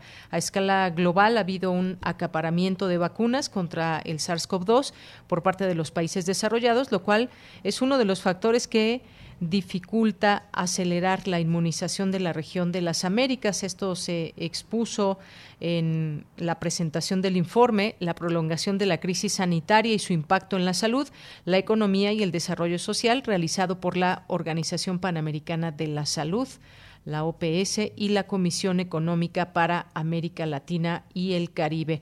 En conferencia de prensa que hubo virtual, Alicia Bárcena, secretaria ejecutiva de la CEPAL, y Carisa Etienne, directora de la OPS, destacaron que se debe acelerar la vacunación y hablaron de las desigualdades existentes en esta materia entre los países más ricos y los menos favorecidos de la región. Y además se advierte que ante este panorama, el hecho de que la inmunización es clave para superar la crisis sanitaria y económica, hasta el momento no se perfila que la problemática pueda ser superada a cabalidad en los próximos dos años. Así que se hace un llamado a la solidaridad entre los países de la región, pues la constante eh, durante la pandemia ha sido actuar solos, lo que genera desventajas. Bueno, pues ahí este tema también de destacar. Y ah, el bloque opositor de Va por México, que integran PAN, PRI y PRD, presentó una acción de inconstitucionalidad ante la Suprema Corte de Justicia de la Nación esta mañana contra la Ley Federal de Revocación de Mandato, aprobada en septiembre pasado por el Congreso de la Unión. Después de la entrega de este recurso ante el máximo tribunal del país, eh, el coordinador del PAN, Jorge Herrera, explicó que su queja se basa en el artículo 105 de la Constitución contra la que fue la publicación de la ley para la revocación de mandato porque es una ley anticonstitucional. Y pues ya para cerrar, para cerrar este bloque de, de información y de notas, Ponen a Javier Duarte en cuarentena, se sospecha que tiene COVID-19. Es una información que pues sale hace unos minutos. Fuentes federales confirman que una persona que visitó al exgobernador de Veracruz dio positivo a coronavirus y hasta el momento no presenta síntomas. Así que pues eh, se verá en los, se sabrá, se sabrá en los próximos horas o días si tiene o no COVID-19 el exgobernador de Veracruz en la cárcel, Javier Duarte. Continuamos. Porque tu opinión es importante, síguenos en nuestras redes sociales, en Facebook como Prisma RU y en Twitter como arroba PrismaRU.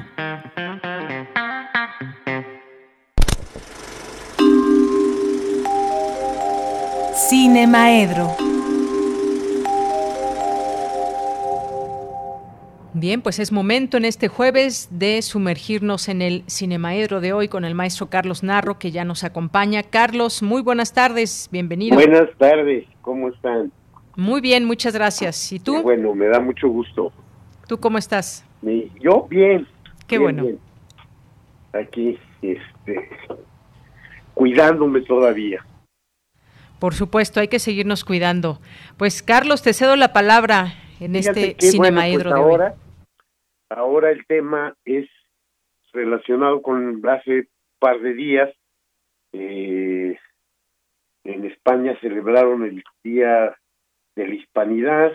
Aquí antes celebrábamos el Día de la Raza, ya no. Y entonces, bueno, de todas maneras, eh, se conmemora o se recuerda el día en el que Cristóbal Colón eh, tocó por primera vez territorio eh, este en nuestro en el que hoy es nuestro continente en aquel momento no era es un evento que durante mucho tiempo se manejó como el descubrimiento de América pero después sucesivamente ha pasado a ser el encuentro de dos mundos y algunas otras maneras para referirse a aquello que no tuvo que no tuvo tal bondad este o suavidad en el encuentro de dos culturas que se enfrentaron de muy diversas maneras. Y quiero recordar algo que me pasó allá por el año, yo creo que era como el 90, 91, estaba yo en el Festival de Cine, había ido en representación de la Filmoteca de la UNAM al Festival de Cine de Valladolid. Y ahí me hice de un grupo de amigos este cinéfilos muy diversos este, que eran ya amigos entre ellos pues pero que me que me jalaron hacia su grupo. Y entonces en alguna de esas noches de conversación me pregunta uno de ellos que por cierto era abogado y este y que le daba mucha risa que en México se llamaran barras de abogados porque para ellos las barras son las de los bares. Entonces me preguntaba por qué los mexicanos teníamos tal resentimiento contra los españoles. Y yo le respondí muy directamente pues sin, sin pensar mucho mi respuesta y le digo, es que tus antepasados se portaron muy mal con los habitantes originarios de, México a su llegada. Y entonces me cortó y me dijo contundentemente, mis antepasados no fueron, ¿eh? Mis antepasados nunca han salido de la península, fueron los tuyos, tus antepasados, tú que hablas español. Y me cayó la boca de una manera que pocas veces pasa pero me dio una lección y realmente me quedó claro, pues, ¿no? O sea, este, yo que puedo presumir entre mis antecedentes sangre yaqui, no, pues tengo la certeza de poder presumir sangre azteca, aunque quizá tenga ahí una milésima por ahí y demás. Entonces, lo que sí estoy seguro es que hablo español y que adquirí toda la cultura occidental de alguna manera eh, en, este en este asunto entonces bueno no relegaré ni ni voy a justificar la violencia de los este, conquistadores, pero no renegaré jamás de esa, esa raíz. Y al contrario, siempre estamos diciendo que hay que reivindicar incluso nuestra tercera raíz y todas estas cosas. Bueno, pues yo creo que este estoy contento de hablar español, estoy contento de la poesía en nuestro idioma y estoy contento de toda la literatura en español. Y bueno, pero bueno, el, este, eh, vamos a hablar de cine. Vamos a hablar de cine. Cristóbal Colón llamó la atención muy pronto en el cine. Por ahí del año 1904, en la en la este en la época del cine silente, ya se hizo una una producción que se llamó La vida eh, no, se llamó Cristóbal Colón así contundentemente, una producción de Pate dirigida por Vincent Laurent Heilbron, eh, un artista francés, y este y fue la primera, una, una película muy curiosa que sí se puede de pronto encontrar en los en los archivos de Pate y en las en las ediciones que han hecho ellos que es un poco ampulosa visualmente porque como que está basada cada uno de los creo que son 10 cuadros que la que la conforman está basado en un cuadro pictórico en un cuadro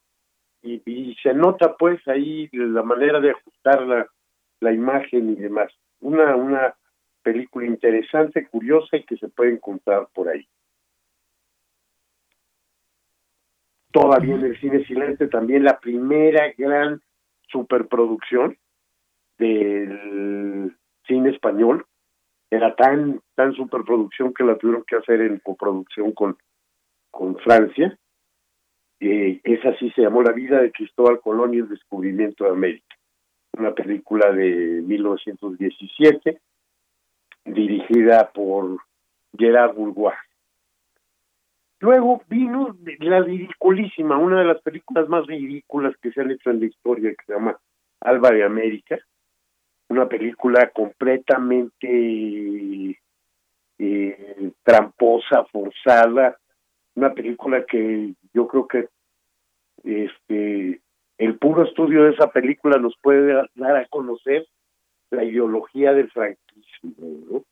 Una película horrenda pero bueno, pues que tiene esa esa curiosidad, pues, o sea, el descaro franquista de tratar de encontrar en Cristóbal Colón eh, una manera de justificar su, su grandeza imperial y demás, ¿no?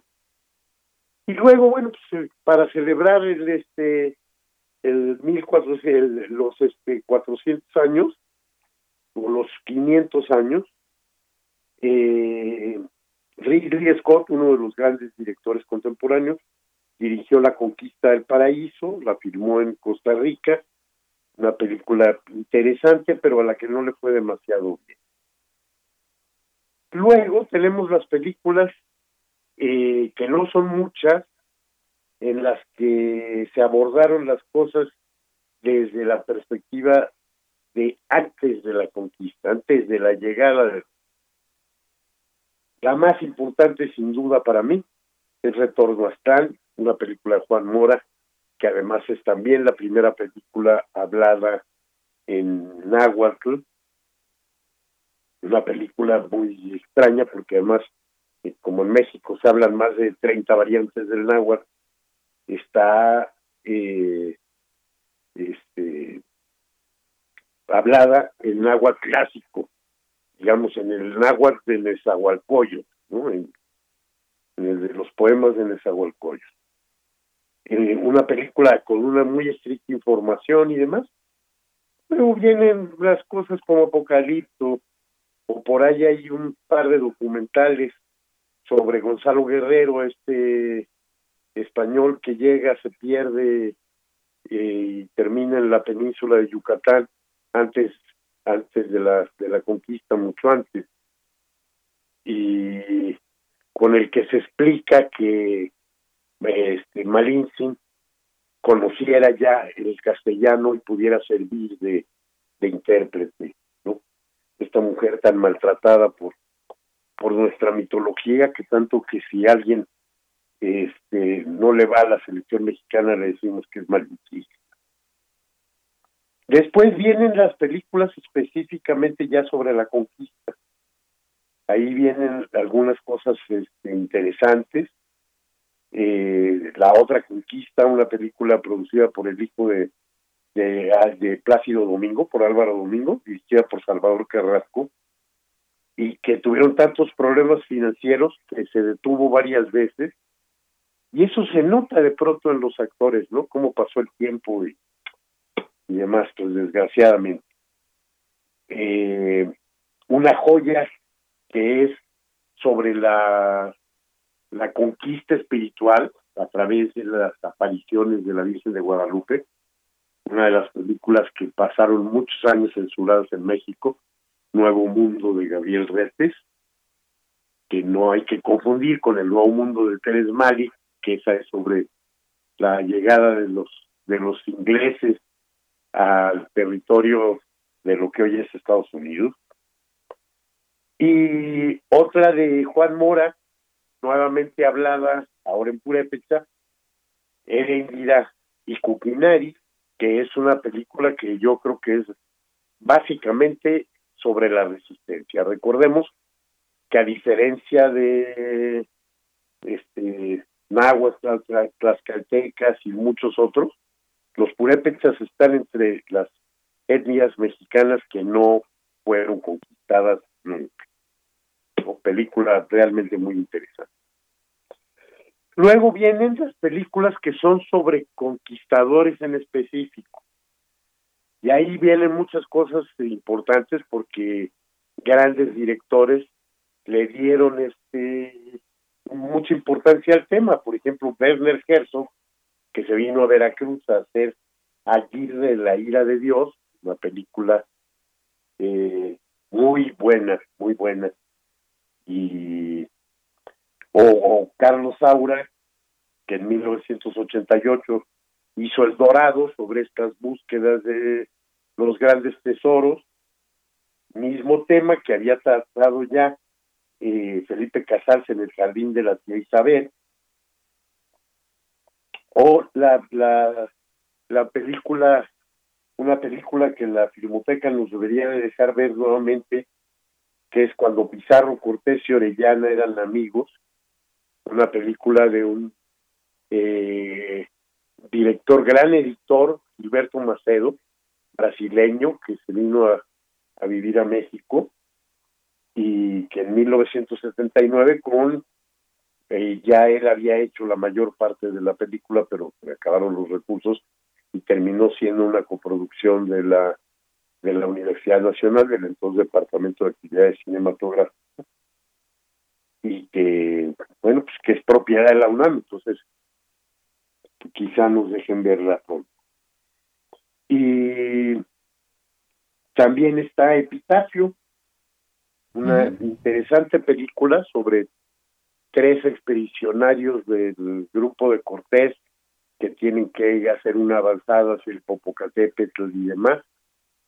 Eh, una versión más íntima que épica de la de la conquista, pero que no deja de tener elementos muy interesantes. De Yulenio Laizola, que es extraordinaria directora del CCG, y en este caso acompañada por por Rubén Imas también en la en la dirección de la película. Entonces, bueno, pues si le buscamos, vamos a encontrar todavía muchas películas más, ¿no? Porque el, aunque el cine mexicano es seguramente el cine en América Latina que más le ha dedicado a estos temas de la conquista y la, la llegada de otra cultura a nuestro continente, en Argentina hay varias películas, por ahí en Brasil también, en Uruguay. Entonces yo creo que una, una búsqueda exhaustiva nos dejaría ver que, que es un tema que le ha importado mucho al cine latinoamericano. Muy bien, Carlos. Pues llegamos al final de esta sección. Te agradezco como siempre tus recomendaciones, tus palabras y ya te escucharemos la siguiente semana. El agradecido soy yo, sí, sin duda. Y por ahí en las recomendaciones creo que hay algo justo, fíjate, y no la mencioné aquí. Hay la película Quino de este de Felipe Casals también, que tiene que ver con, con esto de los expedicionarios españoles a, a distintos lados, el padre Quino. Muy bien. Por ahí está en las recomendaciones. Así es, ya tenemos estas recomendaciones en nuestras redes sociales. Gracias, Carlos. Un abrazo. No, gracias a ti y a todo tu equipo. Y al auditorio, por supuesto, de Radio UNAM. Claro que sí. Muy buenas tardes. Continuamos. Muy buenas tardes. Cultura RU.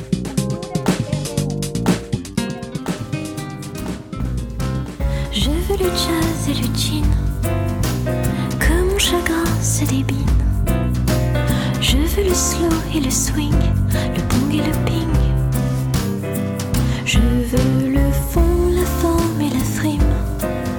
Je veux le vertige des Bien, pues saludamos a Tamara Quirós allá en cabina. Tamara, muy buenas tardes. Muy buenas tardes, Deyanira. Efectivamente, desde cabina, desde estas instalaciones de Adolfo Prieto 133, aquí la producción ya está moviendo la cadera con esta canción que estamos escuchando. Por supuesto, seguimos, seguimos con las recomendaciones de cine y para mí es un gusto comentarles que pues estamos de manteles largos porque hoy inicia el tour de cine francés. Ya habíamos adelantado un poco la información acerca de las siete películas que forman parte de esta muestra itinerante. Pero para darnos más detalles y de viva voz, nos acompaña en la línea Sofía Llorente. Ella es vocera del Tour de Cine Francés. Sofía, bienvenida a este espacio radiofónico. Muy buenas tardes.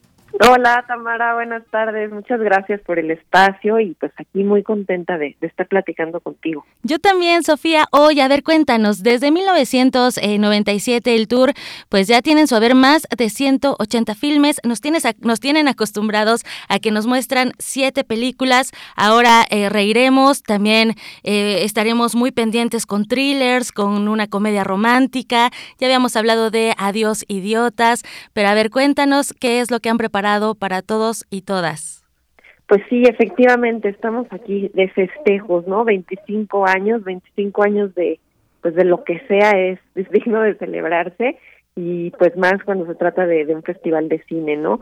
Y pues sí, como comentas, tenemos aquí una selección muy muy rica, muy nutrida, ¿no? De siete películas eh, con una gran diversidad de, de géneros, de temas, actores, directores eh, y pues bueno, hay de todo, ¿no? Comedia, thriller, drama, comedia romántica, tenemos hasta un drama histórico, eh, entonces pues bueno, hay de todo y para todos los para todos los gustos, así es. Oye, Sofía, ¿cómo ha sido este regreso a las salas de cine? El año pasado, eh, pues atravesamos también todavía por esta pandemia que, bueno, no se ha acabado, pero que poco a poco estamos retomando las actividades. ¿Cómo se ha vivido desde el tour de cine francés el regreso a las salas? Pues mira, estamos muy muy optimistas. La verdad es que el año pasado, con todo y la incertidumbre que se vivía, no, en esos momentos, eh, todavía no había vacunas, seguíamos medio encerrados todos. Eh, afortunadamente el tour fue de los únicos festivales y eventos que se mantuvieron 100% en presencial y tuvimos muy buena respuesta del público. Eh, la gente salió al cine incluso con la capacidad reducida en salas que teníamos y pues bueno, yo creo que 2021 va a ser eh, aún mejor, ¿no? Ya que el aforo en salas pues ha aumentado un poquito más, aunque se mantienen pues las medidas de pues de seguridad y de, sanitización y de, de, higiene, ¿no? En las salas eh, durante las funciones y entre funciones. Claro, oye, ahora el tour va a recorrer 73 ciudades de la República Mexicana. Eh, son varios los estados que, que, podrán ver y disfrutar de estos filmes. Me imagino, estaba leyendo que, por ejemplo, en Guanajuato eh, van a estar en, en, la universidad, ¿no? En el Cineclub de la Universidad de Guanajuato. Los que ya anden allá en el Cervantino, pues también van a poder disfrutar del tour. Platícanos un poco para abrir apetito eh, sobre estas películas. hace poco hubo una conferencia de prensa para hablar de fantasías. Así es, efectivamente. Pues sí, a partir de hoy eh, arrancamos primero en circuito pues comercial, ¿no? En salas comerciales y eh, después ya nos vamos con circuito cultural también pues bueno en función de de las aperturas de las salas culturales no ya ves que cada ciudad tiene su semáforo entonces pues bueno ahí conforme vayan abriendo vamos a estar ahí anunciando también el circuito cultural y pues sí efectivamente tuvimos ahí una una charla a distancia no porque esto de la pandemia no nos deja hacer cosas presenciales, pero sí tuvimos una charla con, con los directores, los realizadores de esta película Fantasía, eh, Stefani David Poinquinos. eh, estuvo muy divertida, la verdad. La película es una película muy simpática, muy, muy divertida, eh, comedia. Sigue seis historias, ¿no? A seis parejas y sus, sus fetiches, ¿no? O sus filias.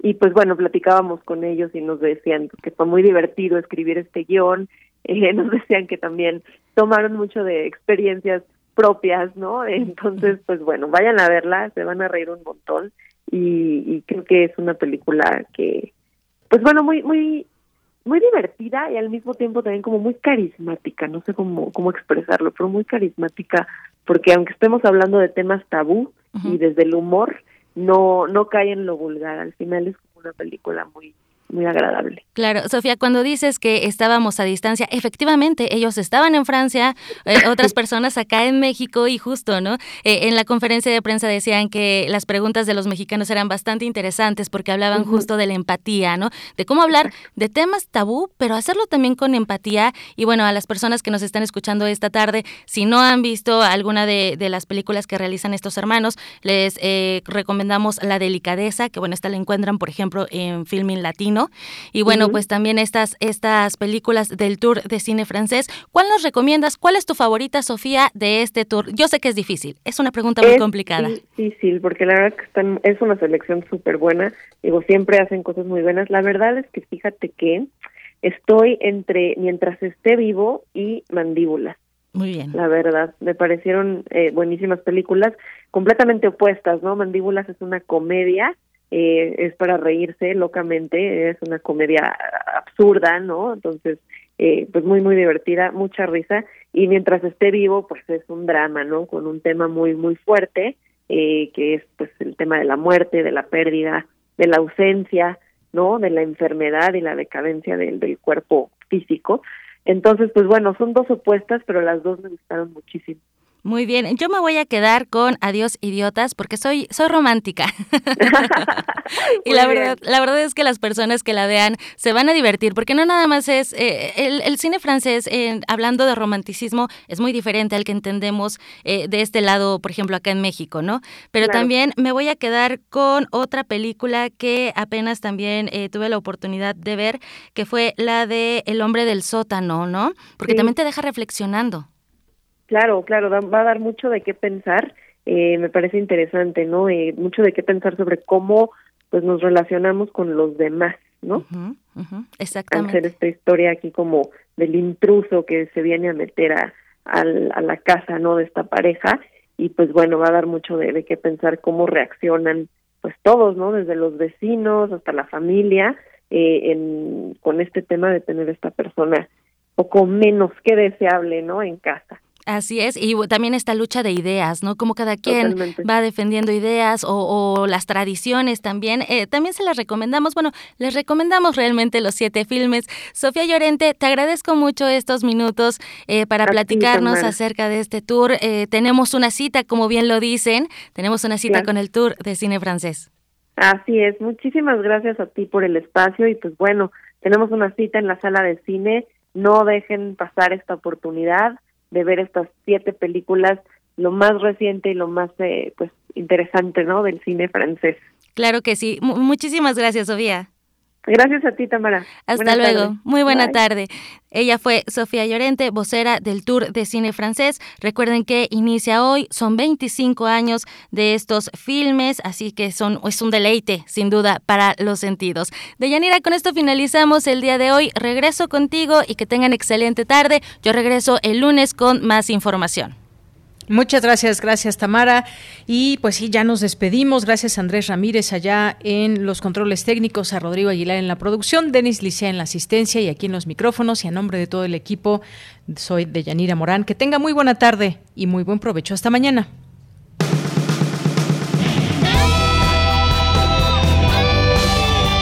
Prisma RU. Relatamos al mundo.